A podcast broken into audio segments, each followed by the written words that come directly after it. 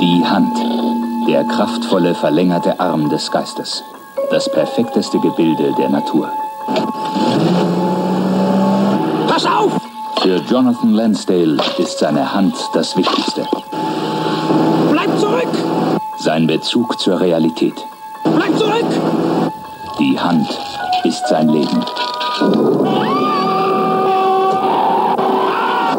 Ein außergewöhnlich tragischer Horror, der von einem bösen Geist geplant sein könnte.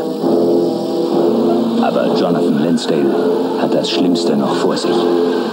Hallo, herzlich willkommen zur ersten Folge im neuen Jahr von Spielfilm, im neuen Jahr 2022, im neuen Jahr voller Möglichkeiten, voller neuer Hoffnung und natürlich auch voller neuer Filme und einem äh, neuen Regisseur, den wir, den wir hier besprechen. Und bevor wir den natürlich etwas näher angehen, möchte ich meinen äh, allseits beliebten, begabten Co-Host vorstellen. Ihr kennt ihn alle. Es ist der allseits begabte Patrick Lohmeier. Wann sind wir eigentlich über den Punkt hinaus, in dem man einfach sagen kann, hallo, hier ist Dennis, hier ist Patrick und los geht's? Weil, also 2024. Ja, okay. Tatsächlich, dadurch, dass wir das ja monatlich machen und eben nicht wöchentlich, ist noch nicht diese Routine drin, diese vielleicht auch gelangweilte Routine wie zwischen Daniel und mir, wo man nur noch sagt, Patrick, Daniel, los geht's. und es, hat immer, es ist immer noch ein feierlicher Anlass, von daher, ich freue mich eigentlich auch darüber. Von daher, ja. Hallo, Dennis Bastian. Schön, dass du da bist. Ja, Patrick, vielleicht ist das auch, vielleicht ist das einfach so das Geheimnis, weißt du, so in dem Moment, wo du es wöchentlich machst, dann, ich mache ja meinen anderen Podcast, den machen wir alle zwei Wochen, da ist dann auch irgendwann dann schon so die Routine drin, aber hier, ja, es baut sich dann immer so über diesen einen Monat auf und dann, dann hat man wieder diese Energie gesammelt. Also es, bisher fahren wir eigentlich ganz gut. Aber die Erwartungshaltung ist auch immer riesig, also zumindest meinerseits. Genau. nicht, nicht unbedingt unser Gespräch, ähm, weil da, davon bin ich immer relativ überzeugt, dass es einfach gut verlaufen wird und interessant wird in jedem Fall. Aber auf die Filmauswahl bin ich dann auch schon sehr gespannt. Und das ist natürlich hier, also der, der Regisseur, den wir uns ausgesucht haben, auserkoren haben für unsere nächste filmografische Reihe, die dann über sieben Episoden geht, der, der muss hier schon einiges ähm, stemmen an qualitativem Gewicht. Und ich weiß nicht, ob es ihm gelungen ist in der allerersten Folge unserer neuen Miniserie die auch noch keinen Namen trägt. Uh, stimmt, richtig. Hashtag-mäßig, weiß ich. Mein, das spätestens bei der nächsten Episode haben wir einen Hashtag. Hm. Spätestens. Ja, Patrick, über wen sprechen wir denn heute? Wen, wen haben wir uns denn äh, ausgesucht? Es ist Oliver Stone.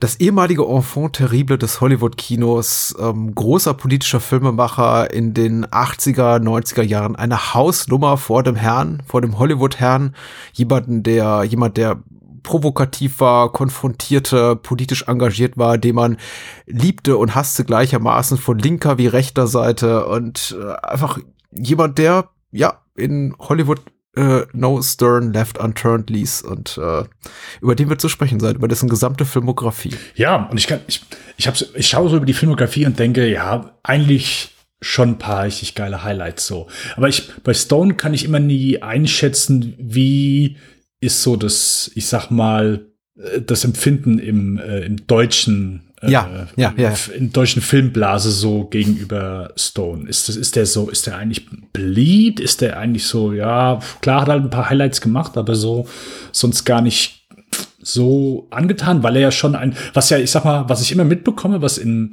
was Deutschland natürlich dann gerne, oder ich sag mal, deutsche Film-Twitter oder deutsche Film-Letterbox, wenn man so möchte, einfach ähm, in der deutschen Filmblase wird natürlich immer gerne angekreidet, wenn Michael Bay-Filme sind da mit Sicherheit der Vorreiter, wenn der Patriotismus so ein bisschen, ich sag mal, äh, subtil äh, nach vorne gedrückt wird. Und das ist ja etwas, was wir ähm, ja bei, bei Oliver Stone gerne etwas kritischer mal ein paar Filme erleben dürfen. Und deswegen bin ich immer so überlegen, okay, ist, äh, da müsste ja Stone eigentlich so beliebter sein, aber ich kann es hm. nie, bei, bei ihm, ich kann es nicht so einschätzen aktuell, wieso da das, das generelle Empfinden ist. Ich auch nicht, weil wir riefen ja auch in den Wald kurzzeitig mal hinein. Also wir haben so einen kleinen Aufruf gestartet innerhalb unserer äh, kleinen, schmalen Bubble und vielleicht machen wir die Bubble noch ein bisschen größer. Vielleicht bleiben wir aber auch einfach unter uns und gesagt, wer hat denn Bock drauf? Wer hat Bock auf Stone? Und ich glaube schon, Stone ist so ein bisschen aus der Mode gekommen. Ich bin ja in einem Alter tatsächlich, in dem äh, ein neuer Stone-Film im Kino noch ein echtes Event war. Ich habe das auch noch so am Rande mitbekommen, möchte mm. ich mhm. sagen. Also JFK war mein erster Stone im Kino. Danach habe ich eben sein Schaffen verfolgt. Für Natural Born Killers war ich leider noch ein paar Jahre zu jung. Den habe ich dann erst später auf Video erfahren. Und als ich dann volljährig war, kam eben U-Turn raus, worüber ich mich sehr gefreut hatte, dass ich eben zu dem Zeitpunkt dessen erscheint, glaube ich, dann 18 oder 19 war und den im Kino gucken konnte. Und danach muss man ja ganz ehrlich sagen, befand sich so Stones äh, Stern so äh, ein wenig im Sinkflug, mehr und mehr und noch und nöcher. Und jetzt in den letzten Jahren hört man relativ wenig von ihm. Spätestens, glaube ich, dann, als er anfing, sich mehr so dem dokumentarischen Genre zu widmen. Hm. Ich, ich glaube, er ist reif für eine Wiederentdeckung, wollte ich damit eigentlich nur sagen. Ja, ja, sehr schön gesagt. Ja, mein erster Stone-Film im Kino war Alexander. Ich bin, ich, ja. bin, ich bin richtig gut gestartet. Hm. Habe ich keine gute Erinnerung dran, aber vielleicht äh, ist es ja mittlerweile ich glaube 2004 ist er rausgekommen, das sind ja, ich sag mal, fast, fast 20 Jahre, das sind jetzt knappe 18 Jahre da. Vielleicht hat sich ja ein bisschen was äh, getan, so dass ich den mittlerweile dann als, als Meisterwerk ansehe. Ich, ich sagte dir ja Vergleichbares, glaube ich, noch in unserem Vor- oder äh, Nachgespräch äh, zu der Episode letzten Monat, zu unserem dritten und letzten Teil äh, zu George Miller, dass ich befürchte, nicht befürchte, hoffe, dass äh, Alexander ein heimliches Meisterwerk ist. Dass er die einer dieser Filme ist, die wirklich, wirklich gut einfach altern. Und dem man sagt, ja, gut, das war eben so die Zeit, da kam Gladiator raus und dann kam Troja raus und dann ein Historienschick nach dem anderen und irgendwie hatte man es über, als dann Alexander aufschlug und dass man mittlerweile vielleicht sagt, oh du, weißt du, der ist, der ist super. High Camp eben. Aber ja, ich will dran glauben, ich weiß nicht, ob ich wirklich dran glaube. Wenn's, wenn's kein Meisterwerk wird, dann nur, weil wir die falsche Fassung gesehen haben. Das stimmt, ja. Darüber wird zu sprechen sein, aber ich glaube, bis dahin, ah, das wäre dann Mai oder Juni, da werden ja noch ein paar Tage ins Land ziehen. Das äh, in der Tat, in der Tat. Deswegen würde ich sagen, Patrick, wir starten einfach mal mit Stones selbst. Jetzt haben wir ein bisschen so schon so über ihn gesprochen. Der er hat ja wirklich schon früh losgehalten. Er hat ja schon als, als Kind hat er schon mit, mit dem Schreiben angefangen und äh, ja, so in Interviews sagt er auch so, während seiner Uni-Zeit hat er äh, sehr viele Drehbücher geschrieben. Ja, das muss man auch erstmal so hinbekommen, so einfach in jungen Jahren. Ich meine, der war wahrscheinlich also ein sehr motivierter, motivierter Mensch. Das glaube ich auch Martin Scorsese ähm, in New York als, als Lehrer gehabt in den 70ern und hat Bock aufs, aufs Filmemachen gehabt. Ist äh, von, ich glaube, 68, 67 bis 68 ist, glaube ich, mhm. wo er selbst in Vietnam gewesen ist. Freiwillig, hat sich äh, selbst für, äh, für den Kriegsdienst gemeldet in Vietnam. Macht ja auch nicht unbedingt jeder und äh, ist dort sogar relativ, ja, hat hier, was hat er bekommen? Bronze Star und Purple mhm. Heart. Zwei sehr stattliche Medaillen, die, äh, wenn man die, ich sag mal so aus dem Kriegsgebiet mit nach Hause bringt, ist das, glaube ich, schon ansehnlich in dem Sinne, wenn für diejenigen, die eben diesen Dienst als anlesig anerkennen. Aber wenn du das sagst, wenn du das sagst. ich bin ja militaristisch sowas von unbewandert. Also äh, ganz ehrlich, Purple Star? Ja. Äh, äh, genau, Purple Heart, Bronze Star. Äh, ich weiß es auch nur, weil wenn jemand irgendwo in einem Kriegsfilm Purple Star ist wahrscheinlich aus ein Abzeichen bekommen hat, sowas, ja. ja. genau, dann war es, huh, der hat Purple Heart verdient bekommen. Oh, okay, ich habe keine Ahnung, was man dafür tun muss, aber wenn du das Purple Heart bekommen hast, da hast du was geleistet. Mhm. Ja, aber äh, er war auf jeden Fall in Vietnam aktiv, was er dann später auch in mehr als allem, drei Filme sind es, glaube ich, die er im Vietnamkrieg gemacht hat, verarbeitet hat. Also einer, der äh, auch wirklich Krieg miterlebt hat und da also quasi First-Hand Experience hatte. Ja, und hat dann äh, hat viel im, im Filmbusiness schon gearbeitet, war äh, Produktionsassistent, hat hier äh, Drehbücher zugestellt, sogenannter Messenger mhm. und hat in 1974 dann seinen ersten Langfilm gemacht. Er hat vorher schon mal einen Kurzfilm gemacht, Last Year in Vietnam. Ja. Zwölf Minuten kann man sich auf YouTube anschauen. Aber den ersten Langfilm gab es dann erst ein, zwei Jahre später in 1974. Ich mache das ja auch eher selten, also tatsächlich solche mehr oder weniger legalen Rips auf YouTube zu empfehlen, aber ich glaube im Falle von Seizure, also Herrscherin des Bösen, über den wir jetzt gleich sprechen, also Oliver Stones Langfilmdebüt, da kann man das schon machen, da kann man mal eine ähm, Empfehlung aussprechen, weil ich glaube, Stone selbst hat kein besonderes Interesse mehr daran, den Film zu claimen, äh, im Sinne von, mm. also weder künstlerisch noch juristisch, redet auch nicht gerne drüber. Und ich glaube, das Studio hat es auch schon aufgegeben, zumindest was so die internationale Markt Vermarktung betrifft. Es gibt ja tatsächlich auch VS, DVD, Blu-ray-Edition von dem Film, aber ich bin mir nicht sicher, ob die rechte Lage da eindeutig geklärt ist. Also er, er liegt da rum, bei YouTube. und äh, scheint einfach, glaube ich, seit Jahren sich kein Mensch drum zu kümmern. Ja, ähm, das, das, war jetzt keine Aussage bezüglich der Qualität, es war einfach eine Aussage der Möglichkeit, diesen Film angucken ja, zu können. Ja, das ist schon, ist schon ein richtiger Hinweis von dir, ja. Ja, 1974 äh, Oliver Stones erster Film, genau, im englischen Siecher und im deutschen Die Herrscherin des Bösen. Ich werde einmal die Inhaltsangabe von OFDB vorlesen, denn wenn ich hm. versuchen würde, eine Inhaltsangabe so frei äh, ins, ins Mikro zu hauen. Es ist der Klappentext von der VS-Edition.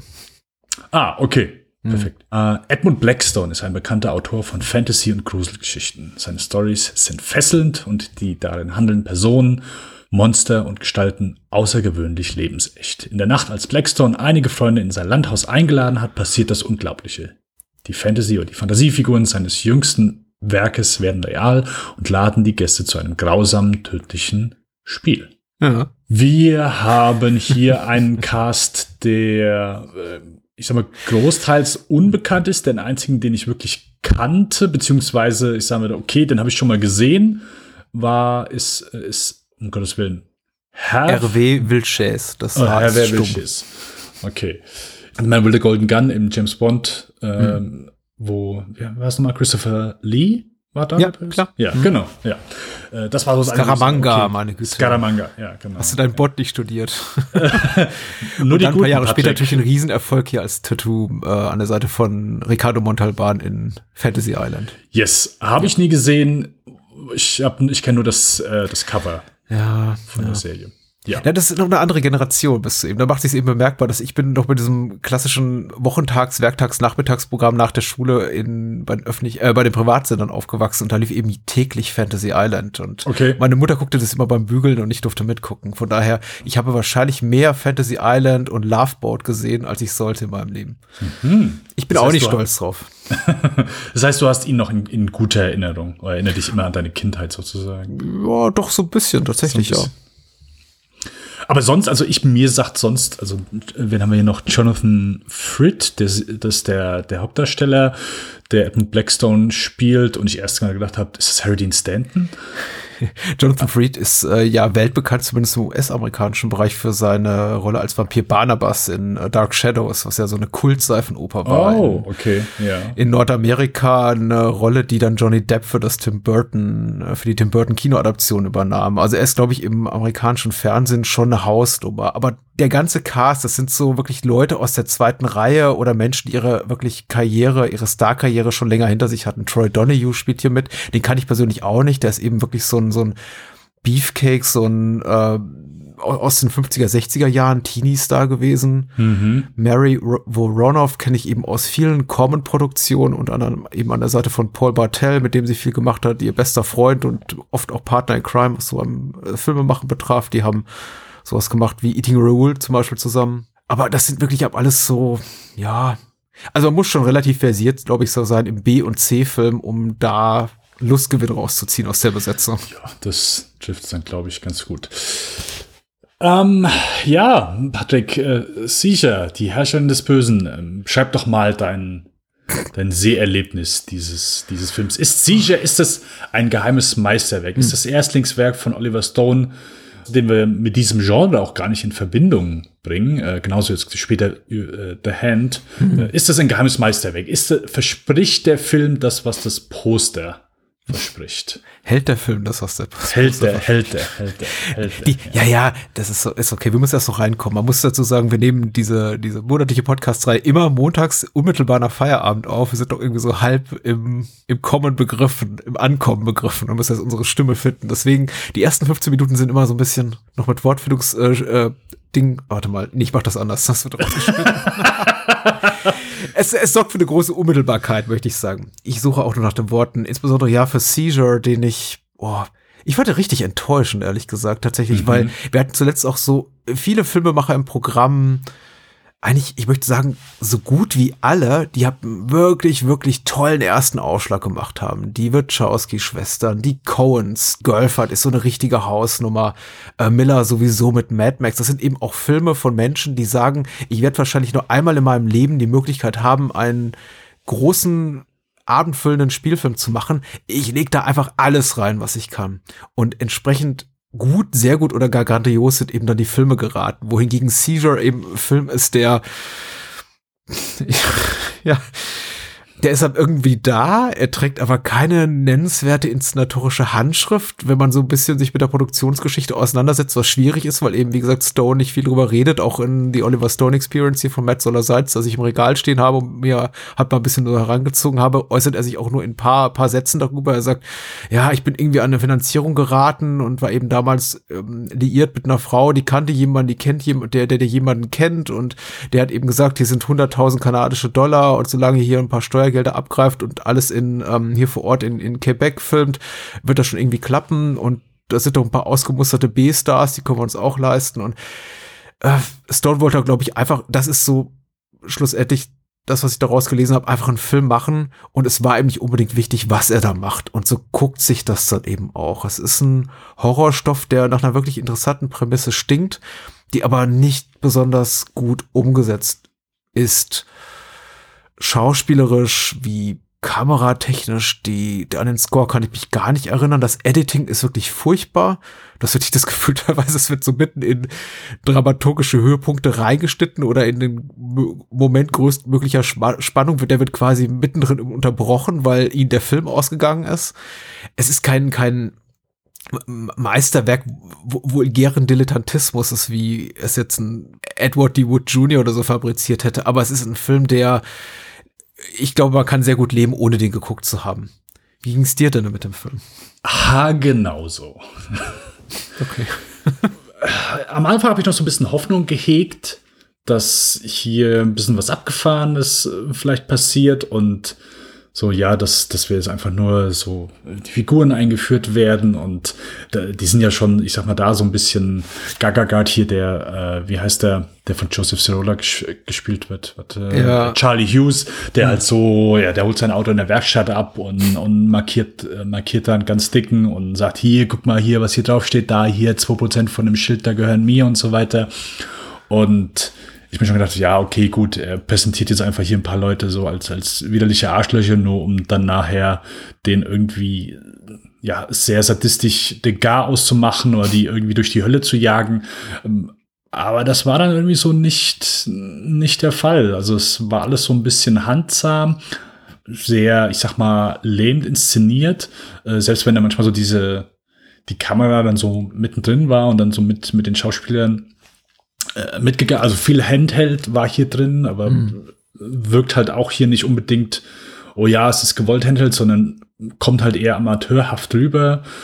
Sie haben es halt einfach nur die ganze Zeit in diesem Haus gedreht. Sie haben ja auch da alle gewohnt. Äh, Wäre wohl eine absolute Party gewesen, weil ja, es mhm. wurde halt sehr viel getrunken und ja, äh, sonstige Substanzen zu sich genommen. Also war mit Sicherheit eine absolute Party, in Anführungszeichen, aber das hat nicht irgendwie in den Film reingeschafft, so dass, dass der irgendwie zeigt, oh, hier, hier war einfach ein entfesselter Filmemacher, der einfach hier, wie du schon sagst, halt so, der, der jetzt gedacht hat, hier, das ist mein, meine einzige Chance, einen Film zu machen. Mhm. Ich packe jetzt hier alles rein, was ich rein kann. So fühlt, fühlt der Film sich nicht an, der fühlt sich halbgar und wie du schon sagst, halt einfach sehr, ja, sehr langweilig an. Ich, also ich hatte so, ein, zwei amüsante Momente am Anfang, wie ich, also eben hier auch, wo dieser neue, diese Charlie Hughes als, mhm.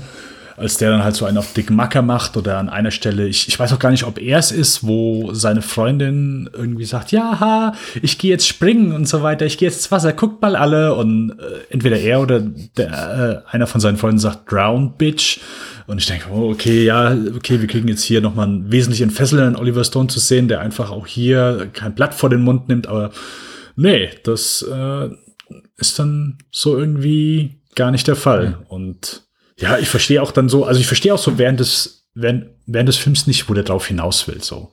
Ähm, was, was ist eigentlich, was das Ganze hier soll? Okay, dieses, dieses Spiel, was sie dann irgendwann machen müssen, keine Ahnung, es wirkte alles so, es wirkte so willkürlich. Einfach. Es ist wirklich, wirklich schlecht erzählt. Das überraschte mich auch. Oder vielleicht sollte es einen auch nicht überraschen, weil ja auch äh, Stone spätere Filme oft sehr episodisch, fragmentarisch erzählt sind äh, und, und man sie auch des Öfteren zwei, dreimal gucken muss, um sie sich gänzlich zu erschließen. Und vielleicht ist das hier, hat er hier schon den Grundstein dafür gelegt. Ich weiß es nicht. Also mir scheint es eher der Tatsache geschuldet zu sein, dass sie ihnen eben einfach das Filmmaterial oder das Budget einfach ausgegangen ist mittendrin es gibt eben Anschlussfehler noch und nöcher. Ich hatte auch dafür, dass es so eine simple Handlung ist, äh, Probleme ihr teilweise zu folgen.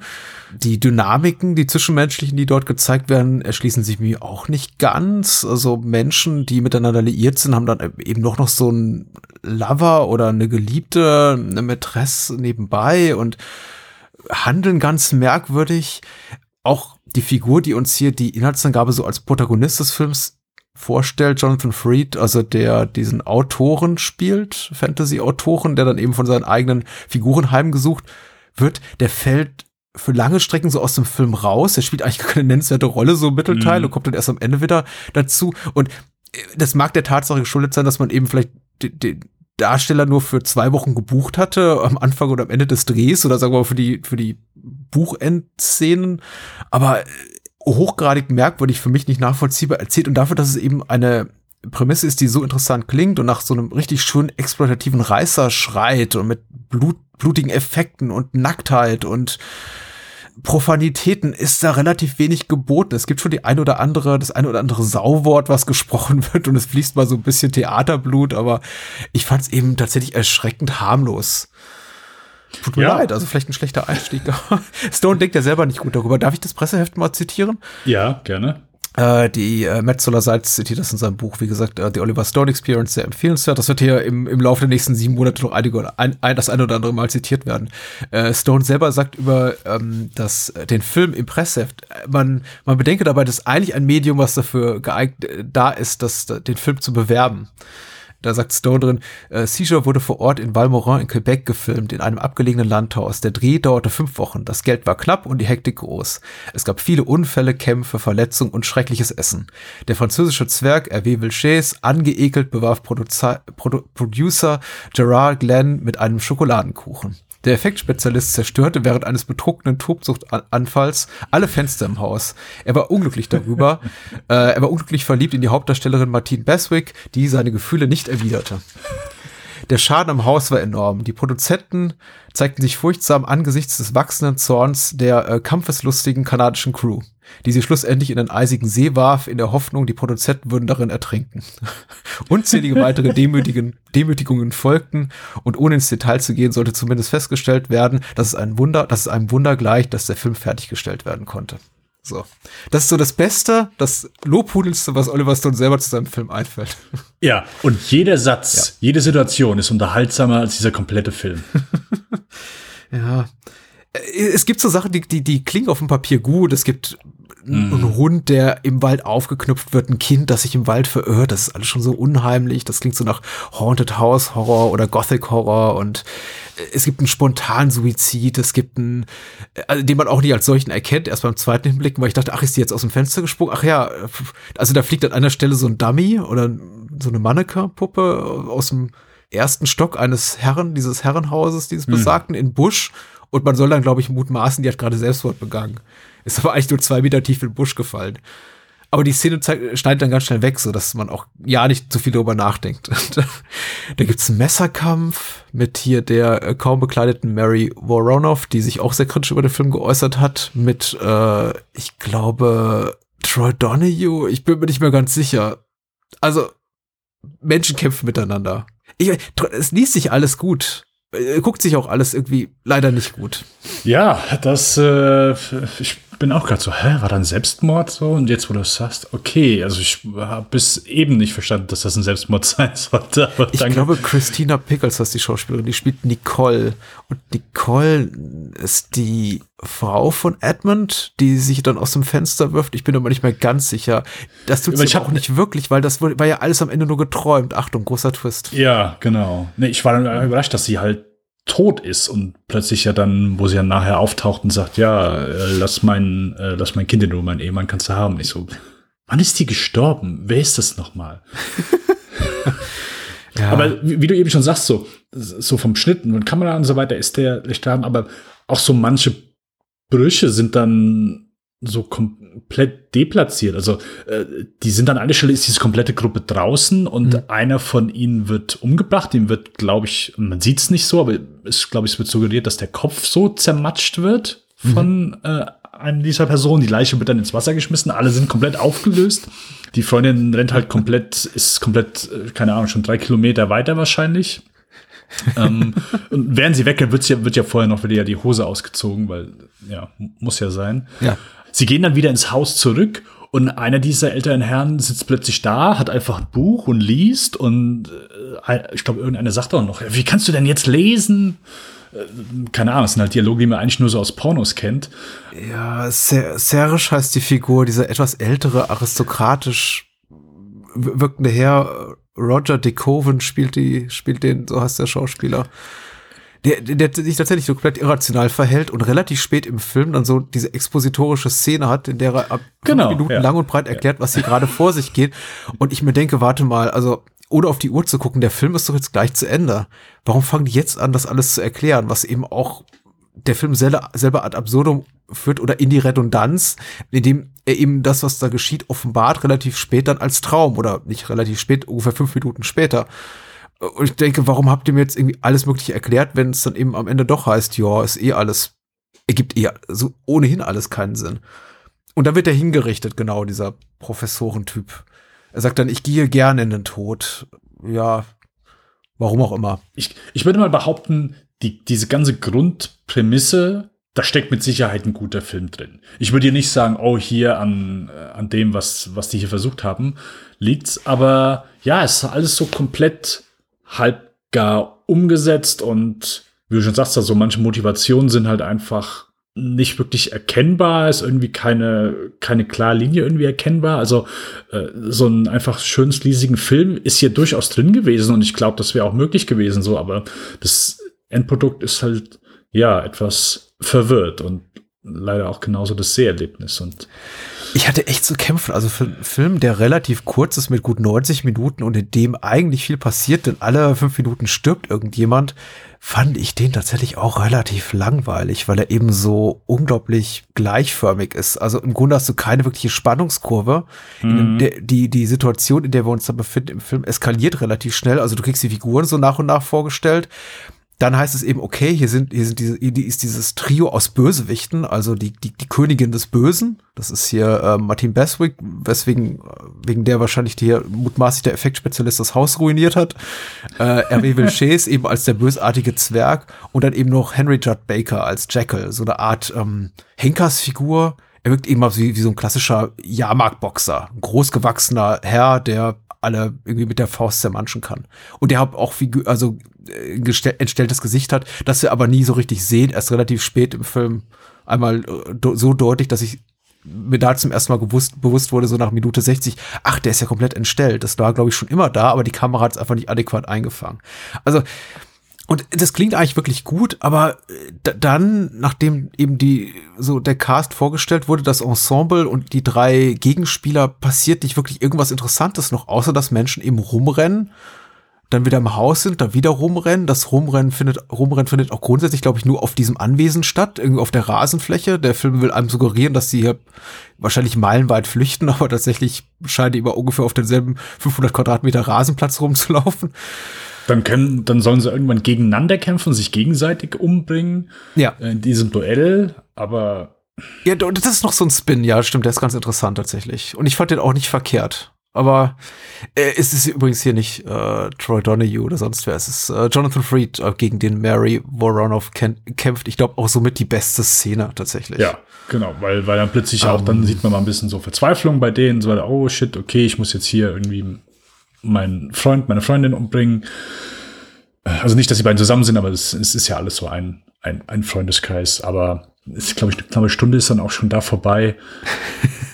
Und da, ich glaube nicht, dass man da jetzt groß Hoffnung hegt. Es war dann immer nur der, war ein kleiner Hoffnungsschimmer. Es gibt auch eine gute Szene, glaube ich, in der äh, Joseph Cirola, also Charlie, dieser, dieser Al dieses Alpha-Männchen, ein furchtbarer Typ, äh, toxische Männlichkeit personifiziert äh, ja, mit äh, Spider, dem äh, kleinen Bösewicht gespielt von R.W. Wilches, quasi prügelt, sich prügelt. Und das ist natürlich einfach schon in sich lustig, wenn ein normal großer Mann mit einem klein gewachsenen Mann sich prügelt und der Film also so verkaufen will, als sei das wirklich so ein, ein Kampf auf, Aug, Aug, auf Augenhöhe.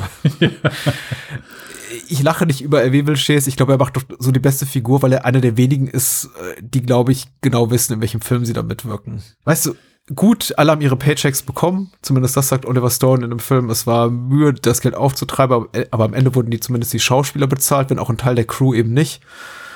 Und ja, der Film existiert. Stone war 27 beim Dreh.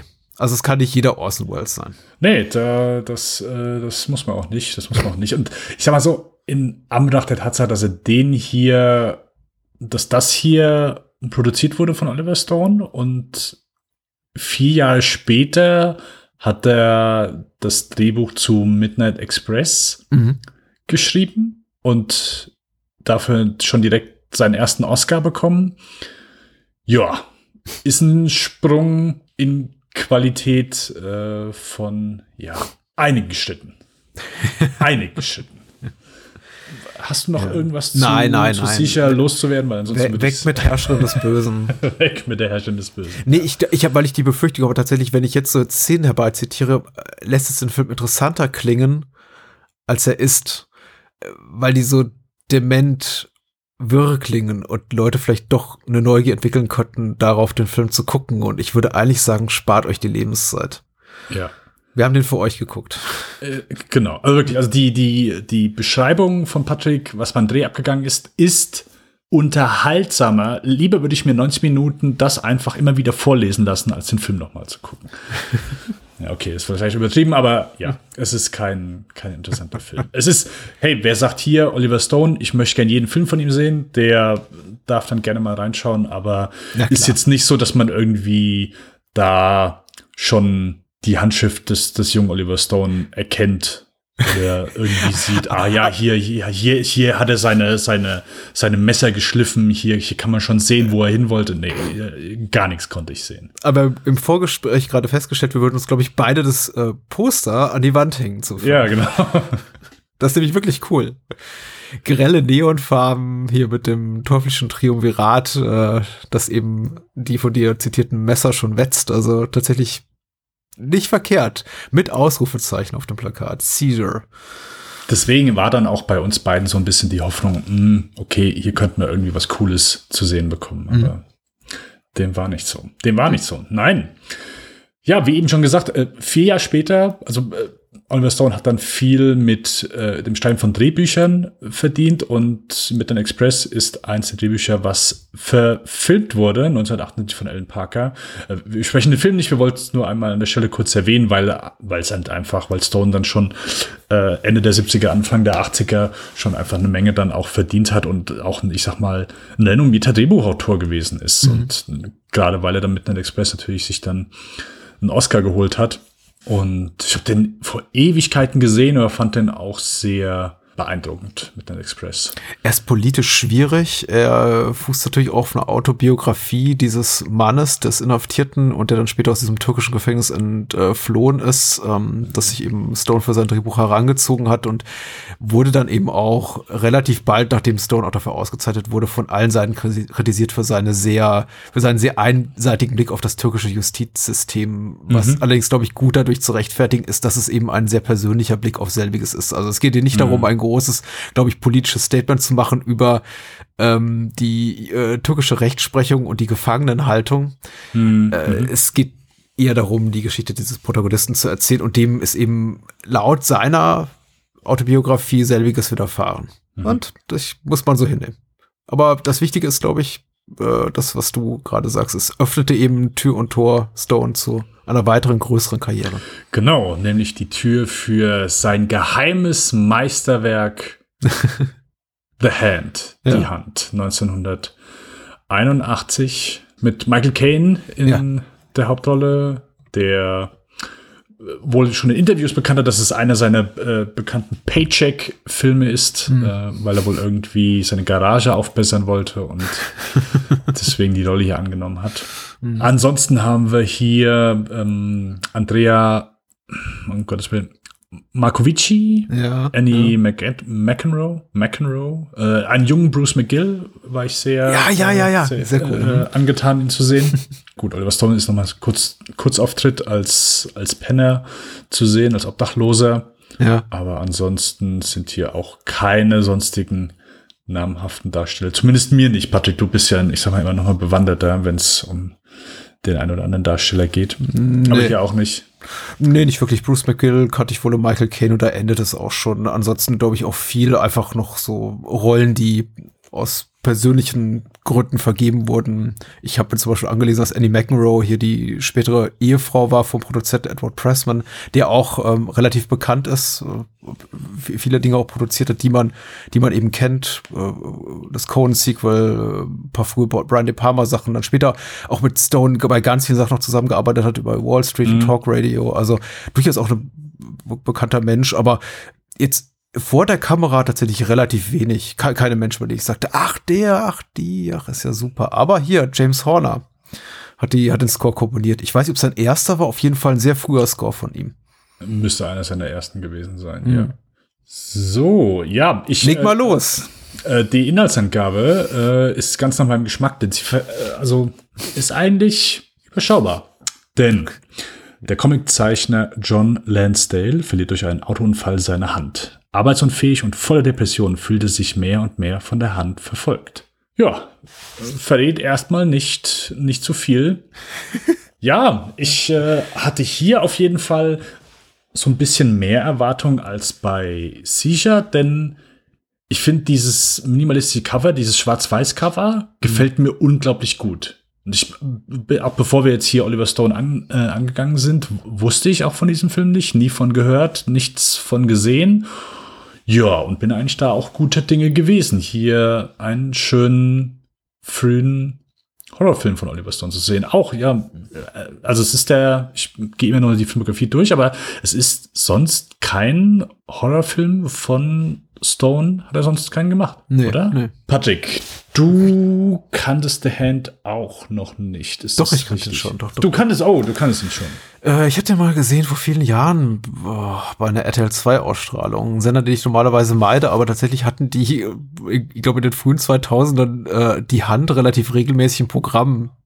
Vielleicht hat sie gerade die, die Senderechte für einen begrenzten Zeitraum eingekauft, aber der lief dort vergleichsweise häufig und ich habe den dann gesehen und fand ihn relativ gut und hatte gute Erinnerungen daran und habe jetzt auch gefreut auf das Wiedersehen. Hm. Soll ich was dazu sagen? schönes Wiedersehen? Ja, ich, äh, ich finde ihn immer noch relativ gut, tatsächlich. Äh, Es ist ab gerade noch mal so im direkten Kontrast zu Seizure eben ein Werk, das Werk eines Menschen, der eben auch sein Handwerk wirklich sehr gut beherrscht, möchte ich sagen. Der Film hat einen ordentlichen dramaturgischen Aufbau, er hat eben keine Anschlussfehler, er hat tatsächlich sowas wie eine Spannungskurve, er hat Figuren, die eben auch psychologisch nachvollziehbar und ausgearbeitet sind. Ich finde einfach die ganze Art und Weise, wie er seine Prämisse etabliert, die ja gar nicht so weit weg ist von dem, was Seizure macht, bloß eben Seizure unglaublich unelegant, indem er eben Seizure zu Beginn da Jonathan Freed rein schmeißt als gebrochener Künstler, der von seinen Dämonen verfolgt wird äh, und dann komplett aus den Augen verliert für 60 Minuten, macht das eben die Hand äh, besser, weil das Setup ist ähnlich, die Prämisse ist ähnlich. Auch hier wird ein, ein Künstler verfolgt von seinem eigenen Schaffen im, im weitesten Sinne, eben von dem Werkzeug, mit dem er seine Kunst schafft. Er ist eben Comiczeichner Michael Caine als John Lansdale.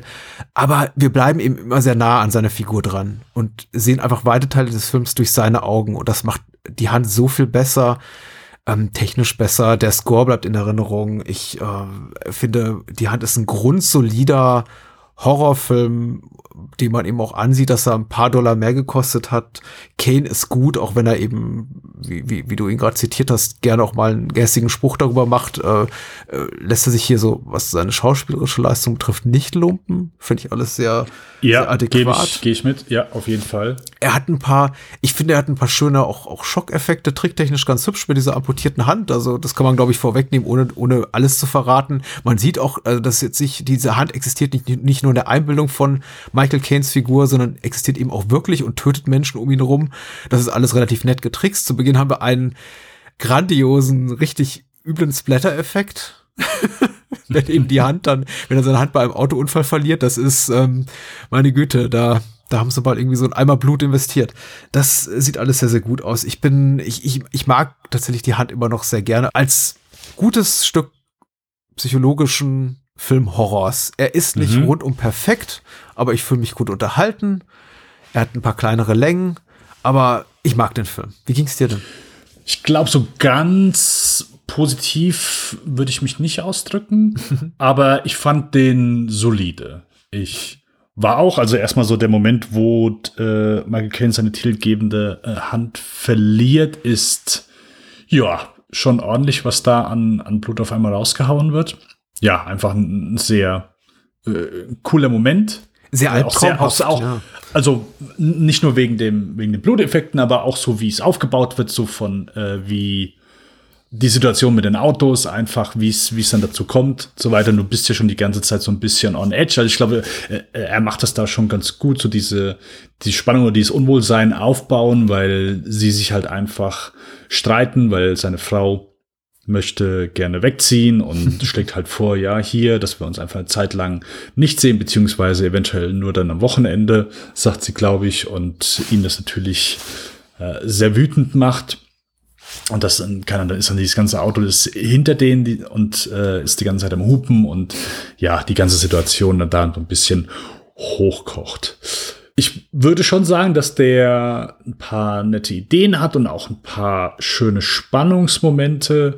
Die Hand, ich sag mal, ist relativ gut getrickst. Äh, ich hatte jetzt gar nicht mehr aufs Budget ges äh, geschaut. Ein paar Momente, ja, okay, klar, merkt man dann schon irgendwie, dass es eine Gummihand ist, aber trotzdem fand ich ein paar Momente, ähm, haben für mich auf jeden Fall innerhalb des Films funktioniert. Hm. Was mich sehr überrascht hat, Stone springt hier manchmal, und ich dachte erst, äh, gibt es bestimmt Grund, äh, wo er auf Schwarz-Weiß wechselt, ja. äh, mitten des Films. Und ich denke, wow, okay, also äh, hier sieht man dann schon recht früh so ein paar, äh, paar Gedanken oder zumindest seinen Regiestil, den er dann später wo er ein bisschen mehr mit, mit solchen Dingen eben spielt, aber dass das hier dann schon im zweiten Film zu sehen ist.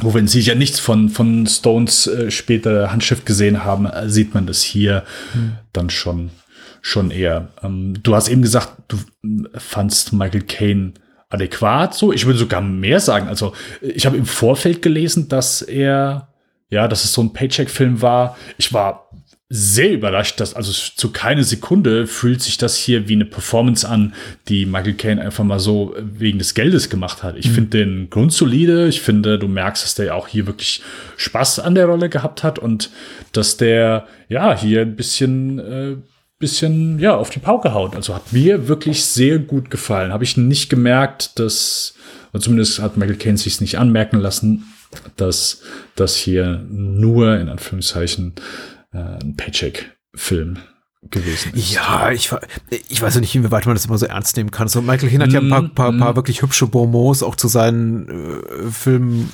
von sich gegeben, die er für weniger gelungen hält. Aber es gab ja auch eine ganze Zeit lang seiner Karriere, in denen er in massig Filmen mitgewirkt hat, die alle äh, qualitativ so medioker waren, wo er offenbar nicht genau auf die Rollenauswahl geguckt hat. Und dann darüber Gags zu machen im äh, Retrospektiv finde ich immer so ein bisschen so ein bisschen eklig, ehrlich gesagt. Weil ich meine, letztendlich trifft er die Entscheidung oder sein Management. Und dann, wenn er eben sagt, ich mache hier Freibeute des Todes oder das Mörderspiel unmittelbar nachdem ich Dress to Kill gemacht habe, pff, das eine ist irgendwie Quality High-Budget-Film von Brian De Palma und das andere ist eben, ja, irgendwie B-Movie mit mörderischen Piraten. Mhm. Ach, dann stehe auch ehrlich gesagt dazu. Also er hat später in seiner Karriere wesentlich schlimmere Sachen gemacht, als er so in diese Direct-to-Video-Ecke kam, fand ich. Ähm, ich finde eigentlich Michael Caine immer gut und er muss dann auch gar nicht so tun, auch wenn es noch einige Zeit dauerte, bis man, glaube ich, hier, wofür hat er den Oscar bekommen am Ende hier? Gottes Werk und Teufels Beitrag. Bis dahin dauert es eben relativ lange und ich glaube, danach hat er wirklich händeringend versucht, so seine Karriere neu zu bewerten und gehofft, dass eben auch andere diese Sicht auf sein eigenes Schaffen adaptieren. Und äh, ich finde, er muss sich für nichts hier schämen. Ich bin da vollkommen bei dir. Das ist eine absolut überzeugende Performance. Und wenn er das eben gemacht hat für, für die Kohle, mir wäre es egal, er muss es nicht so vor sich hertragen immer. Weil er, er hat sich nichts zu Schulden kommen lassen. Also er, er liefert hier eine astreine Leistung ab. Tut auch in anderen Filmen. Tut er selber, selbst in sowas wie Auf brennendem Eis, hier, dem, dem Steven Seagal-Film. Also, er ist eigentlich nie schlecht. Ja, ich glaube, ich habe auch, dafür habe ich, glaube ich, zu wenig von, von Kane gesehen, wo ich sage, ja, da war immer wirklich schlecht. Ist halt auch ein, einfach jemand, der eine gewisse Ausstrahlung mit sich bringt und das hilft ja, ich sag mal, gerade wenn er dann eben so ein gewisses Genrestück filmen möchtest und, und hast dann prestigeträchtige Schauspieler dabei, oder zumindest einen, ähm, hilft dann schon nochmal ungemein, wenn du gewisse Situationen überbringst, die auf dem Papier vielleicht sich etwas dämlich anhören, aber dann mit einem vernünftigen Schauspieler, der das gut überbringen kann. Dazu hätte ich was zu sagen, ja. Auf dem Papier dämlich anhören. Der Film hat tatsächlich, da muss ich auch Zugeständnisse machen, ein konzeptionelles Problem. Es ist eben keine Fantasiegeschichte wie in Caesar, wo wir dann am Ende erfahren, ah, okay, das war alles ein Traum. Jetzt ergibt das ja, ergibt immer noch keinen Sinn, aber es ist zumindest so wegerklärbar mit Achtung Gänsefüßchen Traumlogik wohingegen eben alles, was wir sehen, in die Hand passiert wirklich. Und es ist natürlich konzeptionell äh, eine problematische Anlage zu sagen, da ist diese mordende Hand und die hat wirklich die Möglichkeit, Menschen niederzuringen, zu erwürgen. Das ist schwierig, weil so eine Hand hat ja relativ wenig Eigengewicht. Und wir haben eben mehrere Situationen in dem Film, in dem ab diese Hand anscheinend mit dem Gewicht von zwei erwachsenen Männern sich irgendwie auf Leute drauf wirft und sie zu Boden wirft. Und ich mir dann denke, ja, das ist, so funktioniert Physik eben nicht.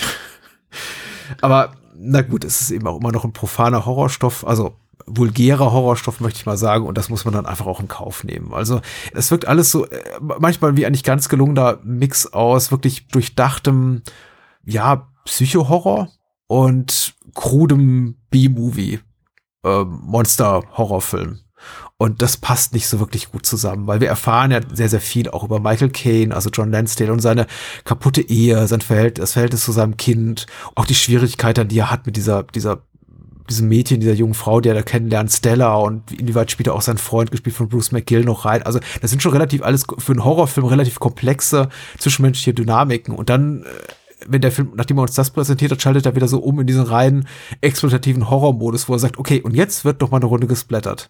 Und jetzt kommt die Hand zurück. Mhm. und das verträgt sich eben auch nicht an allen Orten, finde ich. Also ich bin schon einige Mal so ein bisschen nicht, nicht wortwörtlich, aber innerlich zusammengezuckt, als dann eben wirklich wieder so ein krasser Horrormoment kam und ich dachte, ach okay, stimmt, das ist ja immer noch diese Art von Film. Zum Beispiel eben als Bruce McGill dann stirbt. Und ich mir denke, oh, uh, das ist, uh, na hallo.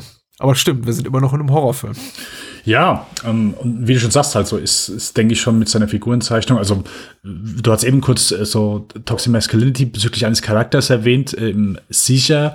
Äh, Michael Caine ist ja hier der, der Inbegriff von äh, davon. Also ja, In, Inbegriff ist äh, übertrieben, aber trotzdem halt einfach auch ein ekelhafter Typ, was er während des Films macht, aber auch natürlich, wie er sich verhält, bevor er die Hand verliert. Also ja, seine kurze, kurze Lunte, die, die, die merkt man ja da schon, dass, dass er da einfach sehr mhm. aggressiv drauf ist, dass ihm, dass gewisse Sachen einfach nicht passen und da einfach ja wenig Verständnis hat, wenn es nicht irgendwie nach dem geht, wie wie er es gern hätte. Ja, es war nicht, also klar, es ist einfach nur ein Genrefilm, aber es ist durchaus, ich sag mal so, der behandelt seine Figuren nicht irgendwie oder lässt sie komplett nebenlegen. So, der, der gibt seinem Cast oder zumindest Michael Caine dann schon so ein bisschen was, wo, wo sie dann zu knabbern haben, auch wenn es jetzt nicht unbedingt, ja, die, äh, die tiefgehendsten äh, Dialoge, Charakterisierungen sind.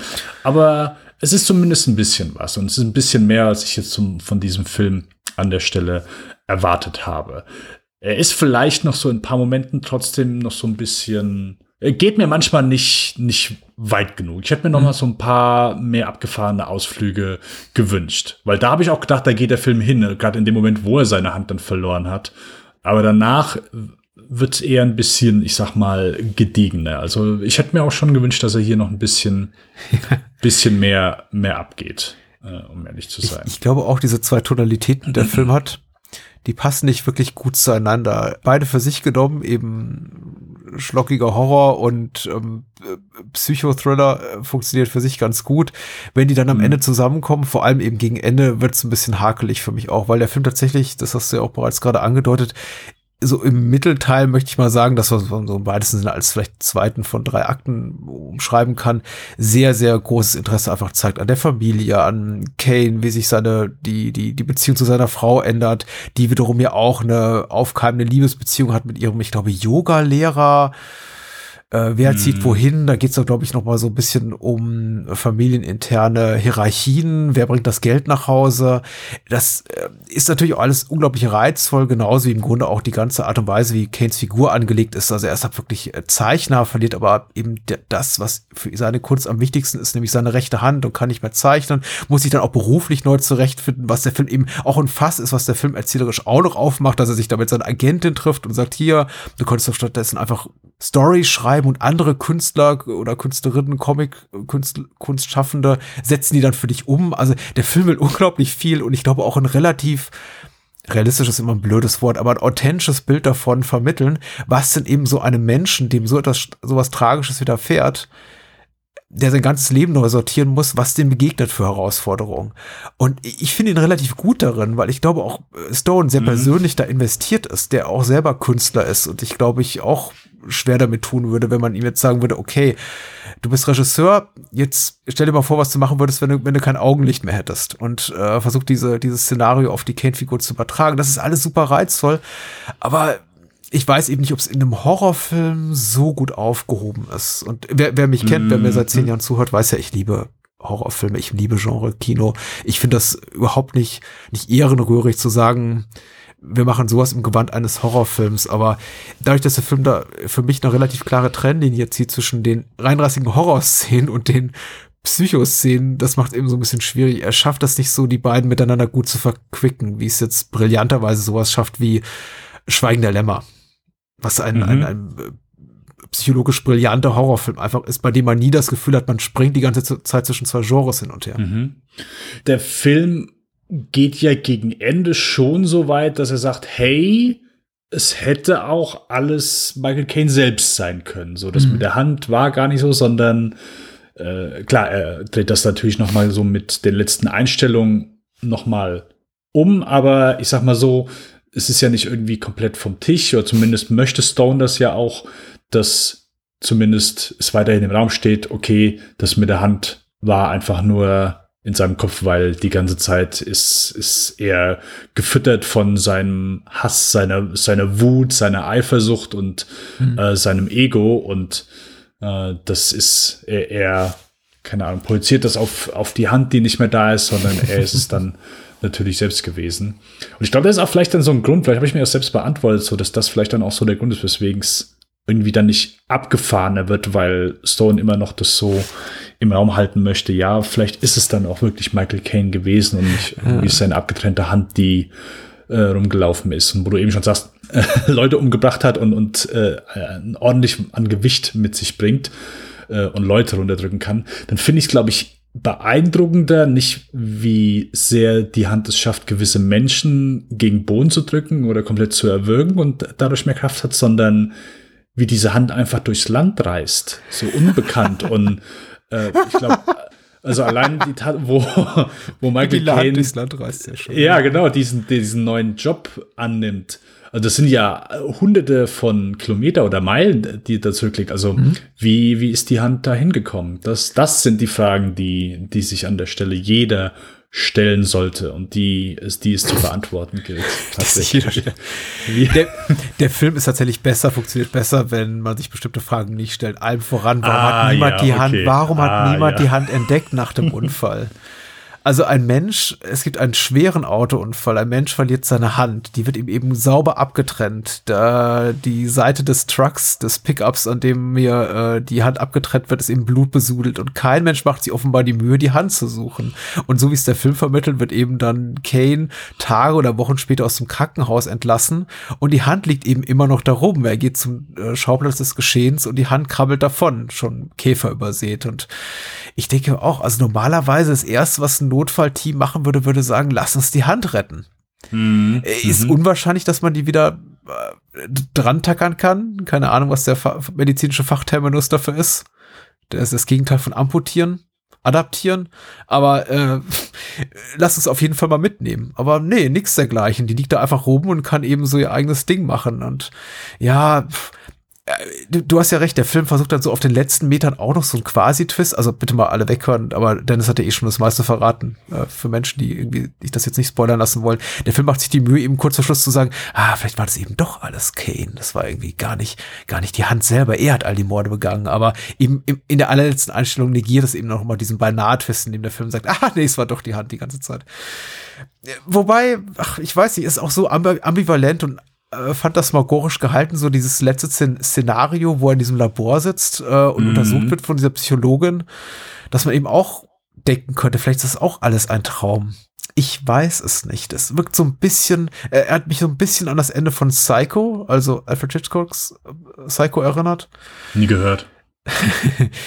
Aber es hat eben so einen schönen, schmuddeligen Spin da noch, wohingegen Psycho mm. das totale, das finde ich, ein maximal enttäuschendes Ende hat nach so einem brillanten Film, nämlich dann kommt jemand rein und sagt, ich erkläre euch das jetzt alles einfach mal so weg.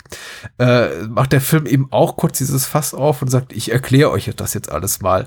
Nur um dann auf der allerletzten Biegung hin zu den Credits äh, zu sagen, ha, nee, es war doch genau derselbe Schmier, den ihr hier gesehen habt die ganze Zeit. Der gut ist, wie gesagt, ich, ich finde die Horrorelemente super, aber sie funktionieren nicht so richtig in Verbindung mit dem, mit dem Psychodrama. Ich finde zum Beispiel super, wenn, mm, ähm, ja Kane sieht die Hand auf dem Rücksitz des Autos seiner Frau. Also ich meine, der Schnitt ist eben auch so angelegt, dass man mutmaßen muss, dass er die Hand sieht und er dann seiner Frau so kommuniziert, nachdem er die Hand da erblickt hat, ja, fahr doch los, Liebling, dir wird schon nichts passieren. sehr gutes Suspe sehr guter Suspense-Moment. Davon gibt es eben einige in dem Film. Ja, genau. Das, deswegen würde ich auch sagen, so, ja, hey, ist durchaus solides Ding, hat seine, seine Momente. Gerade hier der von dir genannten Moment war, war auch da, war wirklich unterhaltsam. Und auch Kane ist, ist unterhaltsam, ist einfach hier, der eine angenehme Präsenz hat und mhm. äh, an Stellenweisen eklig rüberkommt. Ja. zwischendurch habe ich mich so ein bisschen erinnert gefühlt, okay, wann war Evil Dead? Mhm. Und es ist, glaube ich, sogar, es ist im gleichen Jahr gewesen, aber mhm. das ist ja erst beim Sequel gewesen, oder? Im ersten ist ja noch gar nicht die, äh, dass es echt seine Hand nachjagt. Nein. Da dachte ich so, hm, sehr interessant, dass der Hand dann gleichzeitig so um Evil Dead rausgekommen ist. So, es, ja, war ja erst beim Sequel. Dummer Gedanke.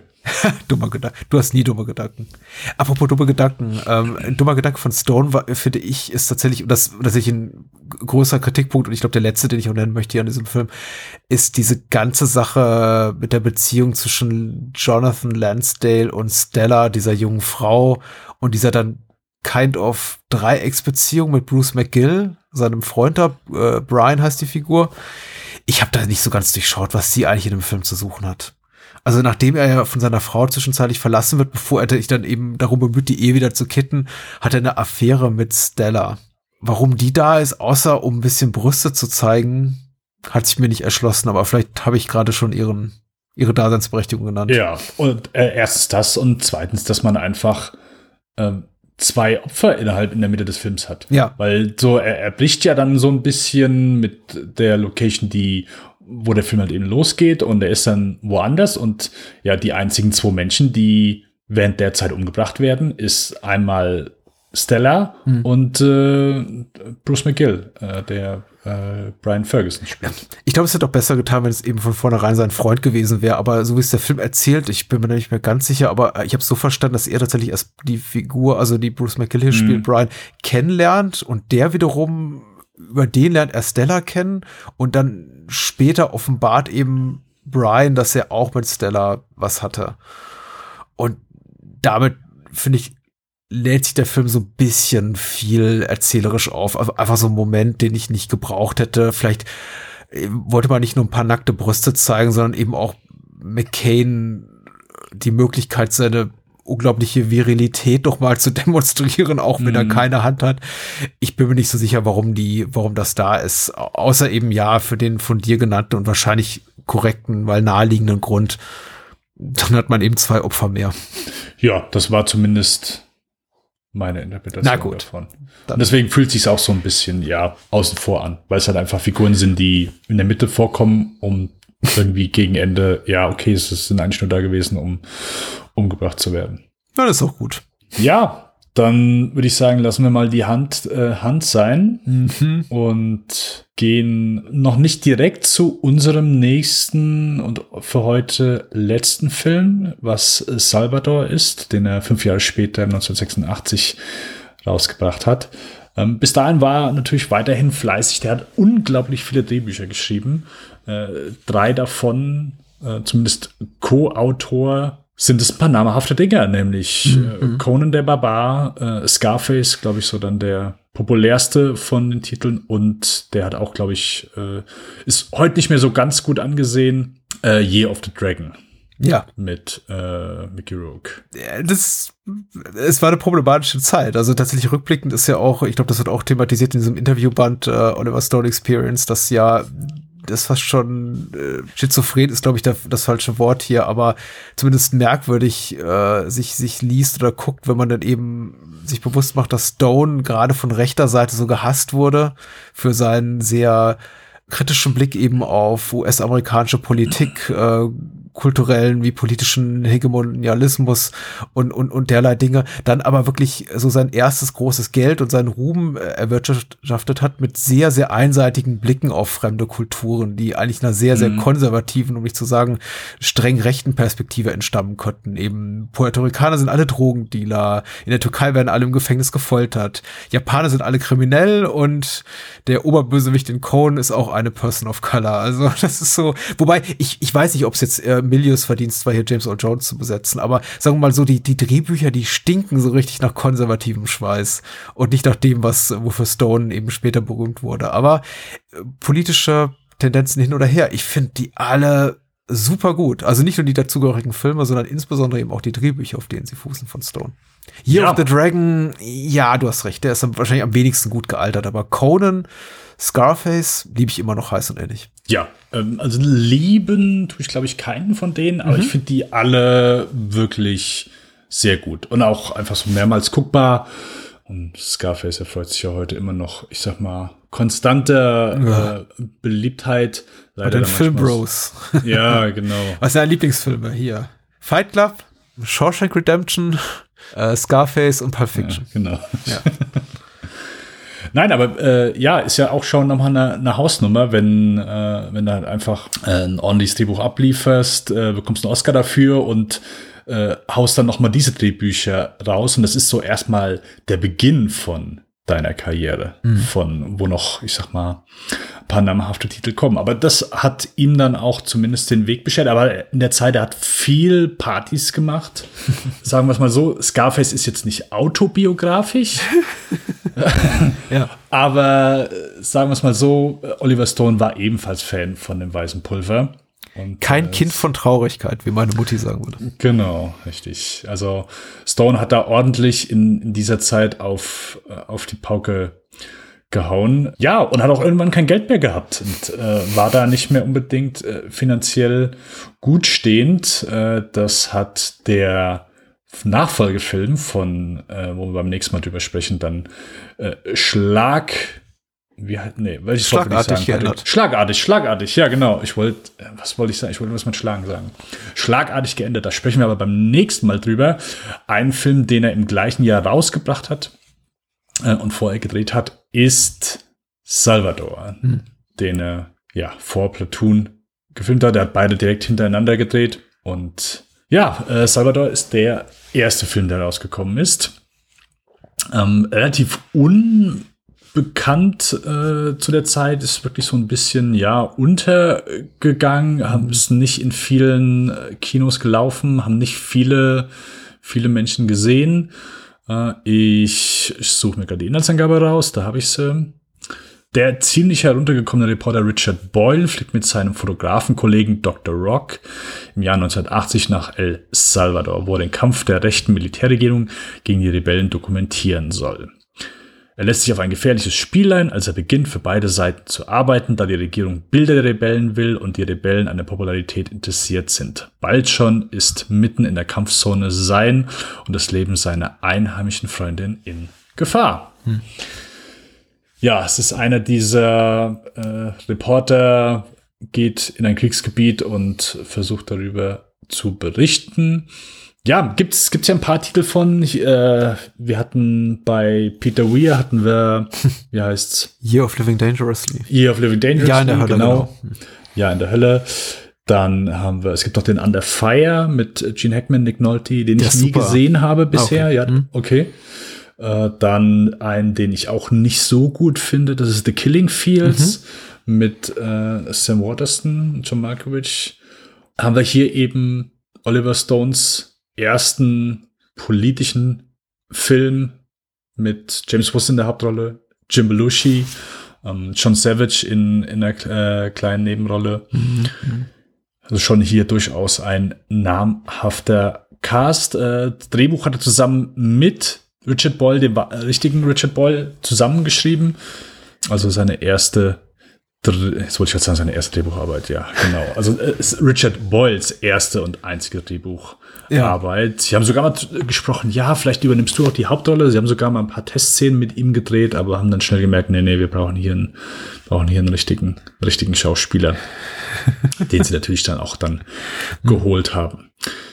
Ja, Patrick, du hast schon mehrmals über Salvador gesprochen, auf jeden Fall. Ah, mehrmals, ein einziges Mal. Ein einziges Mal. Achso, im Bahnhofskino gab es den noch nicht. Im Bahnhofs Bahnhofskino gab es den noch nicht. Ich glaube auch, weil er uns nicht anspringt innerhalb eines solchen Formats. Hm. Aber ich habe bei Journalistenfilm mit dem lieben Patrick, meinem Namensvetter, gesprochen über den Film, auch über den journalistischen Anspruch, den der Film tatsächlich hat und nicht nur auf die na, sagen wir mal, künstlerische Gestaltung blickend, auf die wir hier so primär gucken. Also, wer den möchte, ich packe auch den Link in die Show Notes, der mag gerne bei Journalistenfilme, dem Podcast, äh, reinhören. Es war auch ein gutes Gespräch. Aber ja, äh, so, so kam es eben, dass ich diesen Film innerhalb von zwölf Monaten jetzt zum zweiten Mal sah und äh, ich fühle mich wiederum gut unterhalten, wobei ich dann eben auch sagen muss, Salvador steckt für mich voller erzählerischer Problemchen, die in der Summe es mir schwer machen zu sagen, das ist ein wirklich großartiger Film. Es ist ein Film voller kurzer, kleiner, manchmal etwas längerer Momente künstlerischer, erzählerischer Brillanz. Er hat aber eben genauso viel darin, das mich einfach kalt lässt oder ärgert. Und ich, äh, da du dem Film sehr viel wohlgesonnener bist, habe ich zumindest aus seinem Letterboxd-Rating rausgelesen, wollte ich mal hören, was magst du an Salvador? Komischerweise äh, ist es genau das, was ich, was mir an den anderen Filmen, sei es jetzt, äh, also die ich eben genannt habe, Killing Fields, Year of Living Dangerously, ähm, die Filme sind alle für mich so ein bisschen plotlos und fühlen sich dann so an, ja, okay, gut, der Reporter ist jetzt da und es hängt so ein bisschen ab und es ist, die Filme wirken alle so für mich mal so ein bisschen äh, Episoden, nicht episodenhaft, aber so, okay, die sind jetzt da und, und äh, machen aktiv nicht unbedingt was, sondern sind immer so, werden halt vom Geschehen hin und her geschmissen. So, und dann so dieses passive, äh, dieses gefühlt passive Verhalten fand ich immer dann etwas träge. Hier, keine Ahnung, mich, mich hat er auch hier beim zweiten Mal wirklich gut mitgenommen. Ich finde James Woods, äh, problematische Person im realen Leben, aber durchaus ein sehr begabter Schauspieler. Ich finde ihn wirklich großartig in vielen Rollen und ich finde den auch, der mich hier vielleicht besser über diverse L Längen, die du vielleicht dann gespürt hast, äh, tragen konnte, weil ich mit ihm sehr mitgefühlt habe. Also der, der reale Richard Boyle, der ist ja wirklich eine, glaube ich, sehr unangenehme Person. Zumindest äh, James Woods äh, sollte ihn so ein bisschen begleiten und hat ihn wohl gehasst. Ja. Äh, durchgehen konnte, konnte gar nicht mit ihm. Das ging wohl gar nicht, weil beide auch so vom Personentyp so komplett unterschiedlich sind. Und ich finde, James Woods verleiht ihm auf jeden Fall äh, eine gewisse Art von Sympathie, Menschlichkeit und das braucht es dann, glaube ich, auch bei so einem Charakter, denn von dem, was man so über Richard Boyle gehört hat, ist es dann, glaube ich, noch nicht der einfachste Genosse, den man begleiten kann. Ähm, hier, ich finde den Film, ich finde ihn sehr spannend. Ich finde die allgemein, die ganze Situation ist sehr angespannt. Klar ist es auch immer in den, in den anderen äh, Filmen, die in einer äh, Kriegszone spielen oder zumindest in einer, in einer Gegend, in einer Stadt, in einem Land, wo einfach diese konstante Spannung herrscht. Ich finde, das bringt der Film sehr gut rüber. Ähm, aber auch so die Angst einfach vor, ja, okay, hier, das, das ist, glaube ich, das sind welche von der Miliz. Es gibt hier eine Stelle, wo äh, Jim Belushi mit äh, ein paar Jungs, unter anderem der Bruder von James Woods Freundin, äh, aus dem Laden kommt. James Woods kommt auch noch hinterher und sie trinken ein bisschen mhm. und machen dann da so ein paar Leute an. Und das ist jetzt keine Szene, die, ich sag mal, in Gewalt endet, aber durchaus jedes Mal, wenn ich sie sehe, finde ich, dass die sehr langgezogen ist und dass diese Szene, diese Spannung auch wirklich gut und langsam auseinanderzieht. Ich mag die Auseinandersetzung, die er mit den anderen Reportern hat. Ähm, ich kann es auch so nachvollziehen, weil er kritisiert dann an all den anderen Reportern, ja, okay, hier, äh, was ihr macht hier, das ist gar kein richtiger Journalismus, weil ihr, ihr, ihr hockt einfach, ihr seid die ganze Zeit hier im Hotel, euch geht's durchgehend gut und wenn ihr mal irgendwas zu berichten habt, dann stellt ihr euch aufs Dach, mhm. lässt die Kamera irgendwie im Hintergrund irgendwas filmen, aber im Grunde macht ihr nichts. Und das, was ich tue, das, was ich mache, das ist wirklich äh, Journalismus. Stone hat es mal so in einem Interview als äh, Gonzo-Journalismus betitelt, das, was mhm. hier Hunter S. Thompson gemacht hat, also wirklich nicht nur einfach darüber berichten, sondern wirklich mitfühlen, mitleben, äh, sich quasi als Reporter in das Geschehen mit einfügen. Und das so als Gesamtpaket finde ich hier sehr gut erzählt, sehr packend erzählt ähm, und auch sehr gut gespielt und durchaus mit ein paar sehr harten Momenten äh, zwischendurch gestückt. Mhm in der Art, wie du die Szenen beschreibst oder die Szenen abfolgen, wie das Ganze auch so dramaturgisch konstruiert ist, so zu einem großen Ganzen, da würde ich dir überhaupt nicht widersprechen. Das ist schon, Längen ist vielleicht auch falsch, ich weiß gar nicht, ob ich es so gesagt habe, aber der Film verliert mich eben ein bisschen emotional, wo ich nicht ganz bei dir bin, ist eben der, der Aspekt der Empathie für die Hauptfigur. Ich gebe dir recht, nach allem, was man hört, ist die Art und Weise, wie James Woods Richard Boyle porträtiert, sehr, sehr viel sympathischer angelegt, als es der echte Richard Boyle war, der wirklich ein Arsch mit Ohren gewesen sein muss, mit dem auch Oliver Stone mutmaßlich nicht besonders gut klarkam, der ihn aber doch dann irgendwo fasziniert hat, einfach als, äh, ja, als richtiger Windhund, als äh, mhm. skrupelloser und anscheinend auch furchtloser Journalist, der sich in die Mitte des Kriegsgeschehens äh, äh, hier wirft. Ist schon eine faszinierende Stone-Figur tatsächlich. Ähm, alter Ego von Stone, ich weiß nicht, vielleicht auch davon ein bisschen. Ich verstehe auf jeden Fall jeder Minute, warum Stone diesen Film macht er scheitert für mich so tatsächlich ein bisschen als, als Erzählkino oder ein bisschen profaner ausgedrückt als Unterhaltungskino, weil hm. ich schon mhm. das Gefühl habe, der, er hat so einen quasi dokumentarischen Anspruch. Er zeigt unglaublich viel, viele Momente, die fußen auf eben autobiografischen Erzählungen von Richard Boyle, auf seinen Reportagen. Und dann wiederum vermixt, vermixt Stone es eben mit seiner eigenen politischen Agenda, wo hingegen, ich glaube, dass Richard Boyle im echten Leben zumindest kein wirklich so politischer Mensch war. Was jetzt kein Problem ist, weil Richard, der Richard Boyle, den wir hier sehen, das ist eine fiktive Figur. Der hat nicht den Anspruch, einfach eine naturgetreue Darstellung zu sein der, der, der, der echten historischen Figur. Aber ich glaube, es passt für mich nicht so ganz zusammen, weil es schon so Message-Kino ist, das was Stone dann in späteren Jahren auch vermehrt machen sollte, dabei aber den Anspruch hat an auch ein journalistisches Dokument zu sein oder ein zeithistorisches, ein historisches Zeugnis, Abbild von einer echten problematischen Konfliktlage. Und Stone macht das eben, indem er auch die ganzen Ereignisse, die sich dort abspielten in Südamerika, extrem verdichtet auf eine relativ kurze Zeitspanne.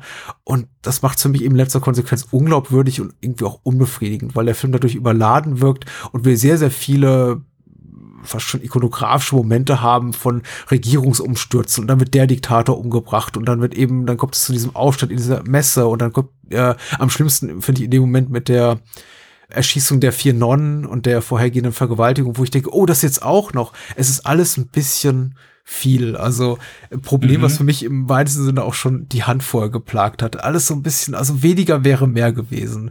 Da hat er recht schnell gelernt und ich glaube im Platoon auch schon relativ gut umgesetzt, wie man über ein Krisengebiet, ein Kriegsgebiet erzählt und die Menschen, die sich daran tümmeln, ohne das eben alles personell wie äh, storyseitig zu überfrachten ganz schlimme Frauenfiguren in diesem Film, die eigentlich wieder nur darum dafür, dafür da sind, als Love Interest zu dienen, mhm. äh, als Vergewaltigungs- und Mordopfer. Und wenn sie dann eben sowas haben wie eine so ein echtes Innenleben, dann ist es komplett hohl. Dann ist es eben die, diese, diese Journalistin Polite Axelrod, die, also ich habe selten eine so, so misogyne Frauenfigur äh, gesehen in einem Film. Die wird eigentlich nur als, weiß ich, die wird unter Drogen gesetzt, ist äh, beruflich komplett inkompetent Und wenn sie dann eben mal ihre journalistische Berufung ausübt, tut sie das in einer Art und Weise, die einfach nur so ehrfürchtig ist vor dem US-amerikanischen äh, Polizsystem und damit eben auch komplett Stones äh, Haltung widerspricht. Also ganz ekelhaft merkwürdige Figur, was doppelt eklig ist, weil es eben auch wohl eine echte, echte Person ist, auf der das beruht. Und die dann auch, glaube ich, gesagt hat im Folge der, der Veröffentlichung des Films, nee, so, das geht gar nicht, was ihr mit mir gemacht habt. Aber ja, es fällt mir schwer zum Punkt zu kommen. Ich, es ist inszenatorisch toll, der Score ist toll, die Opening Credits sind toll, ähm, die Musik eben von Georges Delrue ist, ist fantastisch, ganz treibend und unkonventionell hier die Orchestrierung. Woods zu dem Zeitpunkt seiner Karriere, also nachdem er hier sowas gemacht hat wie, wie The Onion Field oder Videodrome, Videodrome oder ähm, es war einmal in Amerika ja hier mit, mit Leone. Ganz toller mhm. Schauspieler. Ich 80er, 90er James Woods ist toll. Auch wenn er mutmaßlich ein ekelhafter, nicht mutmaßlich verbirgt ein ekelhafter Mensch ist im echten Leben. Aber nee, da ist ganz viel richtig dran, aber es ist einfach nicht so, der Film hat mich nicht erreicht, menschlich. Ja, kann ich, kann ich nachvollziehen. Kann ich, kann ich durchaus nachvollziehen, weil wie gesagt, mir geht's normalerweise oft mit diesen Reporter wird irgendwo ins Kriegsgebiet abgesetzt, hingeschickt oder äh, findet sich irgendwie dort wieder und, und muss mhm. dort irgendwie über die, die Unruhen berichten. Ich kann auch jeden deiner Punkte nachvollziehen. Und ich würde denn auch so unterscheiden. Ich, deswegen, ich glaube, ich, deswegen, ich habe mich, mich hat es eben so ein bisschen gestört, dass ich glaube ich gar nicht so festmachen kann, weswegen Salvador da für mich so ein bisschen raussticht. Wir haben hier auf jeden Fall, ich finde, Salvador ist da gerade Stone, der nachher wirklich für sein ja, ich sag mal, Kamera- und vor allen Dingen Schnittrhythmus mhm. und, und äh, verschiedene Farbfilter äh, ja berüchtigt geworden ist, äh, mhm. äh, sowohl positiv als auch negativ, der sich hier aber, ich sag mal, zurückhält, würde ich sagen. Der hier nicht so, also bei der Hand würde ich, habe ich es als verspielter oder ähm, ja, ja, verspielter wahrscheinlich mhm. ähm, empfunden als hier bei Salvador, wo, wo ich, ich hier sage, hm, okay, ist, ist definitiv äh, zurückhaltender inszeniert als, als ich es erstmal in Erinnerung hatte, äh, aber auch so, als ich es quasi von Stone äh, eigentlich erwarte, oder zumindest gerade wenn es um, um mhm. diese Filme geht, mhm. wo, wo er einfach mitten im Kriegsgeschehen ist und ja, einem wirklich die ekelhafte Gräueltaten zeigt. Äh, du hast eben schon gesagt, also allein die ähm, die äh, Vergewaltigung und Erschießung von den vier Nonnen, die ist auch sehr nüchtern gefilmt, ähm, sehr kalt. Ähm, genauso dieser, äh, es gibt eine Stelle, wo James Woods mit John Savage, äh, wo sie zusammen ah, ja. auf einem Feld sind, beziehungsweise Hügel, quasi ein Massengrab besuchen und die Kamera dann auch einmal so komplett rumfährt und man einfach äh, es sieht wirklich grauenvoll und wirklich erschreckend aus und auch wie es eingefangen ist, dass man überall so diese ganzen Leichen sieht und sie mhm. einfach da durchgehen und, und Fotos machen. Ja, also ich sag mal gerade von, von der Stelle ist es dann auch ein Film, der ja sehr unschöne Seiten zeigt und da vielleicht dann auch ein bisschen zu krass auf, ja, äh, vielleicht ein, einseitig ist, ich weiß es nicht. Dafür fehlt mir, glaube ich, dann das Vorwissen. Also was zumindest äh, Stone gesagt hat, ja, hier, wir haben ähm, also der Film hat äh, 4,5 Millionen Dollar kostet und dafür sieht er halt echt wirklich sehr gut aus. Ja, die ja, haben, ja. Ähm, die haben der Regierung, als die drehen wollten, haben sie ein falsches Drehbuch vorgelegt äh, in Spanisch äh, was äh, die Regierung gut aussehen lässt. Und deswegen gesagt haben, hey, hier guck mal, wir lassen euch, wir, wir zeigen einfach hier den Konflikt, ähm, den ihr habt mit den Rebellen, aber wir lassen euch gut aussehen. Äh, können wir dann eure Panzer und euer ganzes Militär, können wir das benutzen? Äh, ja, okay, gut. Und als dann irgendwann von Rebellen, von, äh, vom Volk jemand kam und sagte, hier, was soll das denn? Ihr, ihr zeigt äh, hier uns gar nicht im, im also das, das geht auch gar nicht. Nee, nee, wir, äh, ihr seid die Guten in dem Film, ihr seid die Guten in dem Film. Und dass sie das dann so, ich sag mal, politisches äh, Belaber von beiden Seiten gemacht haben, damit sie hier die Möglichkeit haben, äh, möglichst. Aber vor Ort gedreht haben sie ja nicht tatsächlich. Nee, sie haben in Mexiko gedreht, mhm. richtig. Genau. Da haben sie dann auch irgendwie Probleme bekommen, weil sie irgendwie gesagt bekommen haben, ja, ihr lasst Mexiko schlecht aussehen. ja, ja, ja. Er hat ja, ich glaube, er hat sich da einiges vorgestellt, was er da tatsächlich nicht umsetzen konnte, was jetzt so der, der künstlerischen Gestaltung des Films nicht geschadet hat. Denn du hast absolut recht, der Film sieht grandios aus. Also ich glaube, erste Kameraarbeit, zumindest hier bei der Großproduktion von Robert Richardson, der ja in den Jahren darauf noch viel mit, also der wird wahrscheinlich auch noch einige Male in den nächsten Monaten Erwähnung finden, weil er, er glaube ich, mit Stone bis Mitte, Ende der 90er regelmäßig zusammengearbeitet hat, glaube ich, jedem mhm. seiner Filme und mittlerweile eben der, der Stammkameramann ist von Quentin Tarantino seit, glaube ich, Kill Bill auch jeden Film mit Tarantino gemacht hat. Also daran, ich sag nicht, ich, ich name drop jetzt Tarantino nicht einfach nur so, sondern will einfach sagen, das ist ein Mann, der ist auch bekannt, ein Mensch, ein künstlerischer Mensch, der bekannt ist für seine großartigen Filmbilder. Und Salvador sieht eben gemessen an dem, was er gekostet hat, großartig aus. Es sind wirklich große, große, großartige Bilder, die im Gedächtnis bleiben. Und gerade die Szenen, die du da beschrieben hast mit den Nonnen oder wo sie über dieses Feld voller Leichen gehen, über diese Berge, wo eben leblose Körper liegen zwischen Müll, das brennt sich schon ins Gedächtnis ein. Und ich muss auch sagen, da hat mich der Film auch nicht kalt gelassen. Ich möchte es nicht klingen lassen, dass ich das gucke und sage, ja, mir fehlt da so ein bisschen einfach die Empathie für die, Haupt für die Hauptfigur. Scheiße, ich heiß Film gucke und mir denke, pff, pff, wen kümmert's? Also, das mhm. sind schon mhm. eindringliche Szenen. Sie wirken für mich aber etwas, mh, hm, es sind für mich eben diese, diese brillanten, kurzen Momente, die der Film im Dutzend hat, aber die eben mich nicht darüber hinwegtäuschen oder hinwegtrösten können, dass der Film für mich auch unglaublich viele Abschnitte hat, in denen ich mir denke, ja, wirklich, willst du mir jetzt wirklich die Geschichte hier von Richard Boyle, dem, dem, dem gönnerhaften Richard Boyle und der Geschichte seiner südamerikanischen da geliebten beinahe Ehefrau erzählen und deren Flucht oder das, was Doc Rock, also sein bester Kuppel, da gespielt hier von Jim Belushi, da erlebt und wie er sich um diesen kleinen Jungen kümmert. Das ist so, ähm, das wirkt mir einfach zu, zu artifiziell in diesem Kontext, zu sehr nach so einem klassischen Hollywood-Narrativ. So, da muss doch ein Love Interest rein, da muss doch ein bisschen was fürs Herz rein mit dem kleinen Jungen. Das ist einfach zu konventionell und ich glaube, davon hat sich Stone in den späteren Jahren ganz gut emanzipiert von diesem, ich muss jetzt irgendwas zeigen, weil es die Leute erwarten. Und da steckt noch so ein bisschen von drin hier im Salvador. Und in Salvador tatsächlich finde ich stört es immens, weil das ist ein politischer Film, das ist ein harter Film, das ist ein Film, der sehr unmittelbar sein will und immer wenn er sich so in dieses in dieses Artifizielle zurückzieht, was er immer wieder macht, finde ich, auch mit so, ich weiß, diese ganze Episode mit Pauline Axelrod und hier, die dann irgendwie unter Drogen gesetzt mhm. wird und haben alle ihren Spaß und das ist alles so, es fühlt sich für mich nicht wahrhaftig an. Und ich mhm. kann nicht den Finger drauf legen, weil ich eben auch nicht weiß, inwieweit das jetzt historisch verbürgt ist oder Richard Boyle das alles jetzt so erzählt hat. Das war so, das war so, musst du mir glauben, weißt du? Aber mhm. Es wirkt für mich falsch in diesem Film. Okay. Also diesen Hollywood-Aspekt, den habe ich nicht so gesehen mhm. wie du. Okay. Oder zumindest nicht so wahrgenommen. Weil ich würde schon sagen, so er fühlt sich für mich, also ich, ich sehe so die Hollywoodschen, As äh, Hollywoodschen Aspekte ist wahrscheinlich auch übertrieben gesagt, gell?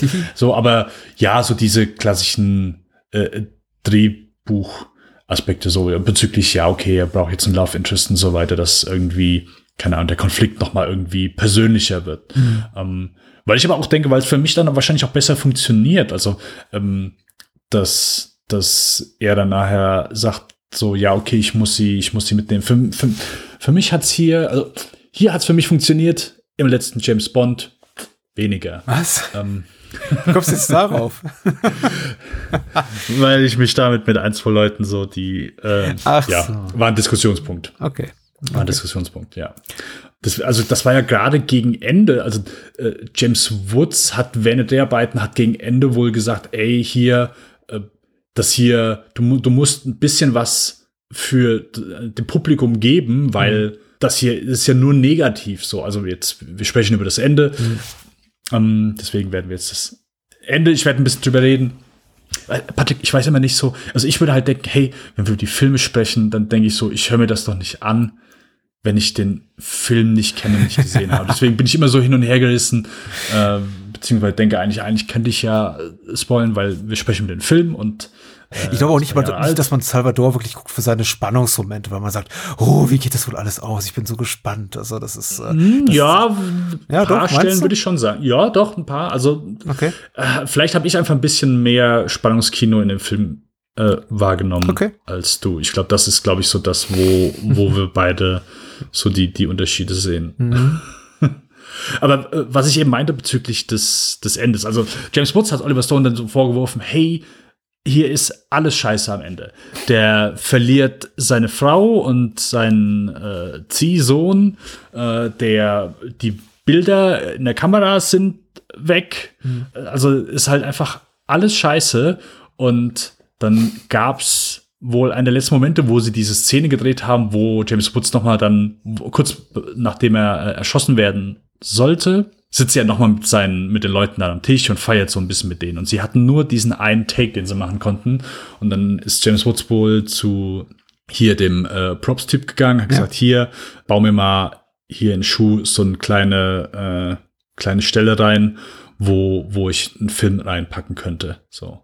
so ohne dass Oliver Stone das wusste und er hat gesagt, hier ist Oliver Stone ist extra nochmal James Woods, hier bitte keine Scheiße bauen und so weiter in der Szene, wir können die nur einmal drehen, äh, bau bitte keine Scheiße, wir brauchen das. Okay, James Woods dreht die Szene und währenddessen siehst du richtig so, er holt den Schuh halt raus und die Kamera will eigentlich weitergehen, aber oh nee, James Woods macht irgendwas, okay. Und er holt es raus und zeigt so, ah, guck, hier hatte ich doch einen Film drin und so weiter. Oliver Stone ist wohl ausgerastet danach und äh, hat gesagt, was soll die Scheiße, was soll die Scheiße? Und ja, ähm, James Woods ist halt James Woods. Und ich finde es sehr interessant, wenn du, wenn du, äh, wenn du, es gibt auf, ich habe die Blu-ray mir geholt und wenn du mhm. da das Making of guckst, beziehungsweise einfach so ein Bericht halt über die Filme, die Dreharbeiten, gegen Ende, James Woods erzählt es dann halt so, ja, an Oliver Stone fand das gar nicht gut und so weiter. Und dann siehst du so Umschnitt auf Oliver Stone, 30 Jahre später, der erzählt die Geschichte, ja, genau. Und da kam dann die Szene, ja, ist eine tolle Szene, wo, wo James Woods dann da den Film rausholt, ja. Groß, großartige Szene, great scene, great scene, so völlig, völlig unkommentiert. Ja. ja.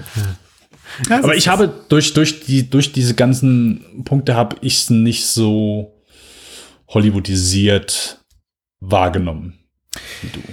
Außer vielleicht, ja, vielleicht der, der Tod von John Savage. Ja, ich glaube, ich habe ein ähnliches Pro Pro Problem. Das klingt furchtbar. Ich bin zu kritisch dem Film gegenüber. Ich fand ihn ja gut. So ist es ja nicht. Aber es muss ja auch noch Steigerungsmöglichkeiten geben. Und ungleich jetzt eben zu anderen Karrieren, die wir besprochen haben, die gleich von 0 auf 100 gehen, ist eben Stone jemand, der geht von, für mich von 10 auf 30 auf 60. So. Und da ist eben mhm, Salvador. Also, wobei ich nicht sagen möchte, dass äh, Hunt irgendwie eine 30 ist. Also der hat, ich finde den ähnlich gut wie Salvador, eben bloß auf eine völlig andere Art und Weise. Salvador mhm. ist aber der ambitioniertere Film. Ich finde grandios, ja, was, ja, er, ja. Was, was, er in der Lage ist zu leisten für das geringe Budget, auch ähm, in Anbetracht der äh, finanziellen Möglichkeiten, die er hatte, weil das ist dieser hier aber eben auch Platoon sind relativ gering budgetierte Filme, mit dem Unterschied eben, dass Salvador überhaupt kein Geld einspielte und Platoon ein Mega-Blockbuster war und über 100 Millionen Dollar einspielte. Ich weiß noch nicht mal, woran es liegt. Wahrscheinlich, weil Platoon die amerikanischere Geschichte ist oder die bessere Heldengeschichte. Salvador mhm. ist eben eine Anti-Heldengeschichte und die Figur, die noch am ehesten als ähm, konventioneller Heldentyp taugen würde, nämlich John Savage, den du gerade bereits angesprochen hast, hier als äh, John Cassidy, der eben zu Beginn quasi so, quasi so den etwas etwas, ich möchte mal sagen, den, den besseren Menschen, aber den idealistischeren Reportertyp darstellt oder den idealeren Reportertyp, der nämlich wirklich sagt, ich gehe dahin, wo es weh tut und du musst einfach alles geben für das Filmbild und irgendwie, du, du gehst drauf, aber die, die, die Bilder leben weiter. ähm, es gibt doch hier, äh, genau, ich, ich, ich will die, die, the nobility of human suffering einfangen. Mhm. Die Größe des menschlichen Leidens. Mhm, okay. Das ist eigentlich so die Figur, von der ich als ich glaube, gemutmaßtes Publikum, gemutmaßtes Publikum, ich bin der Teil des Publikums, von der ich denke, ja, mit dem möchte ich eigentlich viel, viel mehr, viel, viel mehr Zeit verbringen, weil der ist irgendwie nicht so kaputt wie, wie, wie James Woods. Und ich glaube, Woods tut alles dafür, seine Figur, also Richard Boyle, den echten Richard Boyle, so die Art, wie er ihn wahrgenommen hat, ein bisschen glatt zu bügeln und ihn sympathischer zu machen. Und wie gesagt, sie haben da so ein paar Drehbuchkniffe, mhm. diese Liebelei mit dieser jungen Frau und dem Kind und der Junge, der sich dann eben mit Doc Rock anfreundet und so weiter und so fort. Und überhaupt die Tatsache, dass James Belushi da eben mitspielt und dem Ganzen so einen leicht humoristischen Anspruch äh, Strich gibt, wobei man eben sagen muss, äh, zu dem Zeitpunkt war eben James Belushi auch noch nicht der, der Comedy-Typ, sondern eigentlich eher so ein TV-Schauspieler und eben eher zufällig der Bruder von John Belushi. Die, die machen alles richtig, aber es passt für mich so letzter Konsequenz nicht. Ich habe das Gefühl, da wird eigentlich ein sehr, sehr unbequemer, schroffer Film mit einem klaren politischen Statement versucht, in so ein dramaturgisch relativ konventionelle Erzählweise eingeschnürt äh, soll da werden. Ich glaube, den Satz habe ich nicht korrekt zu Ende gebracht. Und daran scheitert es dann für mich da so, so, so ein bisschen. Ich möchte ehrlich mhm. gesagt ein bisschen mehr mitfiebern. Ich habe mir dann konventionelleren Helden vielleicht auch einfach gewünscht. Jemanden wie John Savage. Aber der muss ja sterben und das ist ja eben die bittere Ironie des Films und daran ist er auch sehr gut. Und ich glaube, das ist auch tatsächlich so, äh, äh, ist Teil von Oliver Stones Mission Statement oder Agenda, einfach zu sagen, na, das, das kann so nicht funktionieren und du, äh, für dich gibt's überhaupt keinen anderen Weg als daraus, als nur irgendwie mit dem Tod. Du musst so ein opportunes, opportunistisches Arschloch sein wie, wie Richard Boyle, um in diesem Umfeld zu überleben. Du kannst hier nicht sowas machen mhm. wie John Cassidy. Und ja, das mag alles sein, aber für mich macht das noch keinen guten Film. Also, als ich glaube, puh, ideologisches Projekt, persönliches Anliegen mit sehr, sehr viel eigenem Psycholo äh, persönlichen Investment äh, gelungen, rundum, aber als Unterhaltungskino, nee, nicht okay. ganz. Okay. Ich bin, ich bin, glaube ja, ich, rhetorisch also, nicht ganz auf der Höhe heute. Nein, nein, um Gottes Willen. Äh, ich ich habe ja auch so ein bisschen Schwierigkeiten, glaube ich, hier weswegen mir da eigentlich so, ich sag mal, echt solide gefällt. Und ich glaube, was einem oder uns vielleicht dann auch so natürlich im Wege steht oder was quasi so als was über Salvador schwebt, mhm. sind diese ganzen anderen Filme von Stone, die wir bereits kennen, die wir mehrmals gesehen haben, die ähnliche Themen sich annehmen und ohne Frage so viel besser inszeniert sind, so viel packender, so viel dramatisch besser ausgearbeitet sind als, als Salvador und auch intensiver. Also, äh, also ohne jetzt äh, zu sehr zu viel äh, vorwegzunehmen, aber ja, Platoon ist eine Bombe. Mhm. Also äh, und im, im gleichen Jahr einfach rauskommen, der ist ja, wirklich um, um, um Welten besser, auch wenn mir Salvador wirklich ordentlich und solide gefallen hat, sind ja einfach noch, ja, ein paar Stufen nach oben und ja, nein, ich, ich kann, ich kann das, ich kann das sehr gut nachvollziehen, so welche Probleme du damit mit, mit Salvador hast, oder zumindest was für dich einfach vielleicht, ich sag mal so, am Ende des Tages nicht über ein äh, solide heraus. Ach, du verdammt solide. Ich habe mich ja, wie gesagt, gut unterhalten gefühlt. Aber es, wie gesagt, das ist, wie gesagt, sage ich häufig, wie gesagt, wie gesagt, wie gesagt, ähm, passt für mich alles nicht so zusammen, gibt kein harmonisches Ganzes, so als irgendwie homogene Masse ist der Film, taugte mhm. für mich nicht so gut wie als Ansammlung von Episödchen, die mir sehr, sehr gut gefallen haben. Aber viel wichtiger wahrscheinlich noch, weil wir sind ja hier ein filmografischer Podcast und es geht ja auch so ein bisschen darum, die, die künstlerische Entwicklung eines äh, Filmschaffenden abzubilden. Für Oliver Stones natürlich Entwicklung als Regisseur unglaublich wichtig, Salvador, möchte ich auch irgendwie nicht unbetont lassen. Da ist alles drin, stilistisch noch nicht mal so auffällig, weil da hat er sich noch sehr, sehr rasant und auch in ganz andere Richtung weiterentwickelt. Also was so Editing und Kamera betrifft, aber erzählerisch, was die Figurenanlage betrifft und eben auch seine politische Haltung, sehr, sehr stark schon das äh, enthalten, was er dann eben in späteren Filmen auch machen würde. Und ich meine auch gelesen zu haben, dass er für Salvador zum Beispiel auch ganz stark kritisiert wurde für diese, diese Vermischung von fiktionalen und realen Figuren und quasi oder oder karikierten, also fast schon Karikaturen gleichenden Abziehbildern echter historischer Figuren, wie dieser ähm, hier Botschafter äh, in, in El Salvador, der ja auch auf einer echten Person beruht, aber der, deren Namen er nicht trägt und die, der, die er hier sehr negativ darstellt. Also äh, was ihm dann später, ich glaube, Kontext von JFK extrem von Kritikerseite, von einigen Kritikerseiten auf die Füße gefallen ist. So, das darfst du aber so nicht zeigen, weil das entspricht ja nicht der Wahrheit. Und da würde ich sagen, drauf geschissen, solange es eben der, äh, dem Spannungsmoment dienlich ist oder dem Vermitteln einer, einer Haltung. Aber er kann es besser. Ja. Und das zeigt er dann später. Das, das ist richtig. Nee, schöne, schöne Schlussworte auf jeden Fall für Salvador. Würde ich auch so genauso sehen, dass hier, hier hat Oliver Stone Blut geleckt, hier hat er gemerkt, oh, okay, hier möchte ich, hier möchte ich hin. So die, die ersten beiden Filme waren eher im übernatürlichen Horror-Genre angesiedelt und vielleicht hat er sich auch da einfach nie, vielleicht wäre da mehr gegangen, hätte er sich anderen Themen gewidmet. Aber Oliver Stone hat er, glaube ich, gemerkt, hier meine Stärken liegen woanders, also meine Interessen liegen woanders und ist dann, hat hier Blut geleckt, hat gemerkt, okay, hier will ich hin, ich möchte hier, das, das ist so die, die Richtung, die ich einschlagen werde oder möchte zumindest und das sind, das sind Themen, die ich weiter aufarbeiten möchte. Ja, Wahnsinn, ja, wie du ne? schon sagst, so. Es hat genau. ihn wirklich umgetrieben. Also ich meine, klar, wir reden jetzt über, ähm, wenn man gerade eben schon ein paar politisierte Filme, auch Stoffe angesprochen, wie Midnight Express. Diesen hier eben, wir werden nächstes Mal über Platoon sprechen, aber ich glaube, in der Zeit hat er ja noch weitere zwei, drei Drehbücher geschrieben, die sich eben auch um politische Konflikte drehten, militärische Konflikte. Äh, ich glaube, es gibt noch ein Screenplay von ihm namens Bitter Fruit über über einen Regierungsumsturz in Guatemala Ende der 70er, Anfang der 80er. Also er hat, das hat ihn anscheinend unglaublich beschäftigt, diese ganzen, diese Themen. Und ich finde das schon sehr, sehr ungewöhnlich, da so obsessiv sich hinterzuhängen und im Grunde einen ganzen Karriereabschnitt, den man normalerweise eigentlich dazu nutzt, um irgendwo Fuß zu fassen in, in Hollywood als das nächste große Ding, dafür nutzt, um wirklich einfach seine, wahrscheinlich auch durch den, durch seine eigene Teilnahme im Vietnamkrieg ähm, in ihm gewachsenen Dä- Dämonen loszuwerden oder rauszuschreiben. Also sehr, sehr krass. Und äh, wie er das schafft, was er daraus macht, ist schon aller Beachtung wert, auch wenn ich jetzt kritisch war gegenüber Salvador. Ja, aber wir haben ja, es ist ja nicht irgendwie so, dass es hier so irgendwie als das verkannte Meisterwerk gilt. Äh, so zumindest in meiner Letterbox-Bubble haben den auch nicht unbedingt viele gesehen und ich stehe, glaube ich, auch mit meiner Meinung ein bisschen positiver dann da als, äh, als das zumindest die, die ein, zwei Meinungen, die den Film gesehen haben. Aber das ändert sich ja sehr wahrscheinlich dann demnächst, denn ja, äh, für Oliver Stone ging es von hier an wirklich bergauf und somit werden wir in der nächsten Folge über Platoon sprechen, der im gleichen Jahr rausgekommen ist.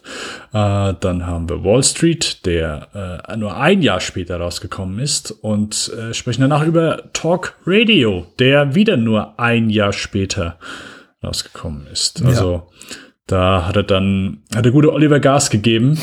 Nicht nur als äh, Regisseur, sondern natürlich auch alle mit, äh, mitgeschrieben. Ist, haben, wir, haben wir am Anfang gar nicht drüber gesprochen, aber Oliver Stone ist zumindest einer der Regisseure, der einen Großteil seiner Filmografie, nicht ausschließlich, aber wirklich einen Großteil seiner Filmografie mitgeschrieben hat. Und das äh, ist ja auch noch mal so, ich mache da immer noch mal gerne so Differenzierung. So klar, es gibt großartige Regisseure, aber es ist ja immer noch mal was anderes, wenn du so eine gewisse Schlagzahl gerade jetzt hier in dem Fall raushaust und nicht nur Regie führst, also quasi Drehbuch vorgelegt bekommst, sondern klar. auch wirklich aktiv die Story mitgestaltest und eben mitschreibst äh, und dann eben die Qualität konstant hochhalten kannst.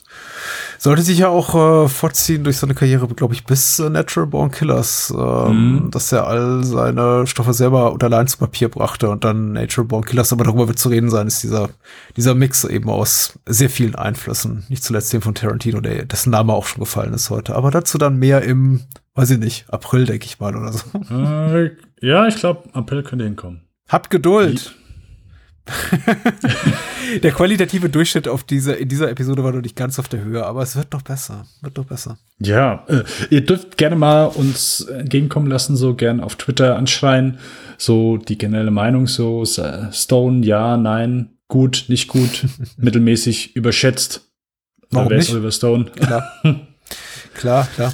Aber ich habe Bock drauf. Ich habe wirklich, also ich habe, das habe ich zu Patrick, bevor wir uns für Oliver Stone entschieden haben, beziehungsweise als das so im Raum stand, habe ich gesagt, ah, es, es wird auch endlich Zeit, weil ich habe vor zwei oder drei Jahren hatte ich richtig, ich glaube, es war es vor zwei Jahren müsste es gewesen sein. Ich habe auf jeden Fall ziemlich Bock auf Oliver Stone gehabt und habe mir einfach sehr viele seiner Filme auf Blu-ray geholt.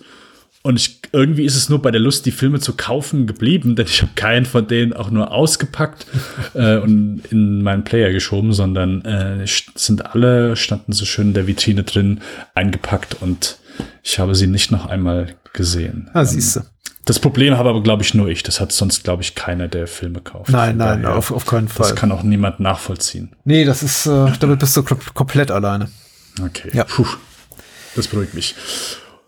Patrick, Ja. äh, das hier läuft natürlich im Stream vom Bahnhofskino, wo man äh, dich hören kann. Sag mir doch gerade einfach mal, worüber habt ihr in der letzten Sendung gesprochen? Oder was war der letzte Film Bahnhofskino, wo du sagst, hey, da sollte man auf jeden Fall reinhören? Nee, man sollte uns immer hören. Man sollte uns immer hören, tatsächlich, weil wir jede Woche ein relativ abwechslungsreiches Programm äh, bieten. Und äh, vor den Weihnachtsfeiertagen haben wir noch gesprochen über die ersten drei Teile in Giuseppe Colizis äh, äh, Cat Stevens Trilogie. Äh, Wem das nicht sagt, das sind so die ersten drei maßgeblichen Filme, die Bud Spencer Spence und Terence Hill zusammen gemacht haben.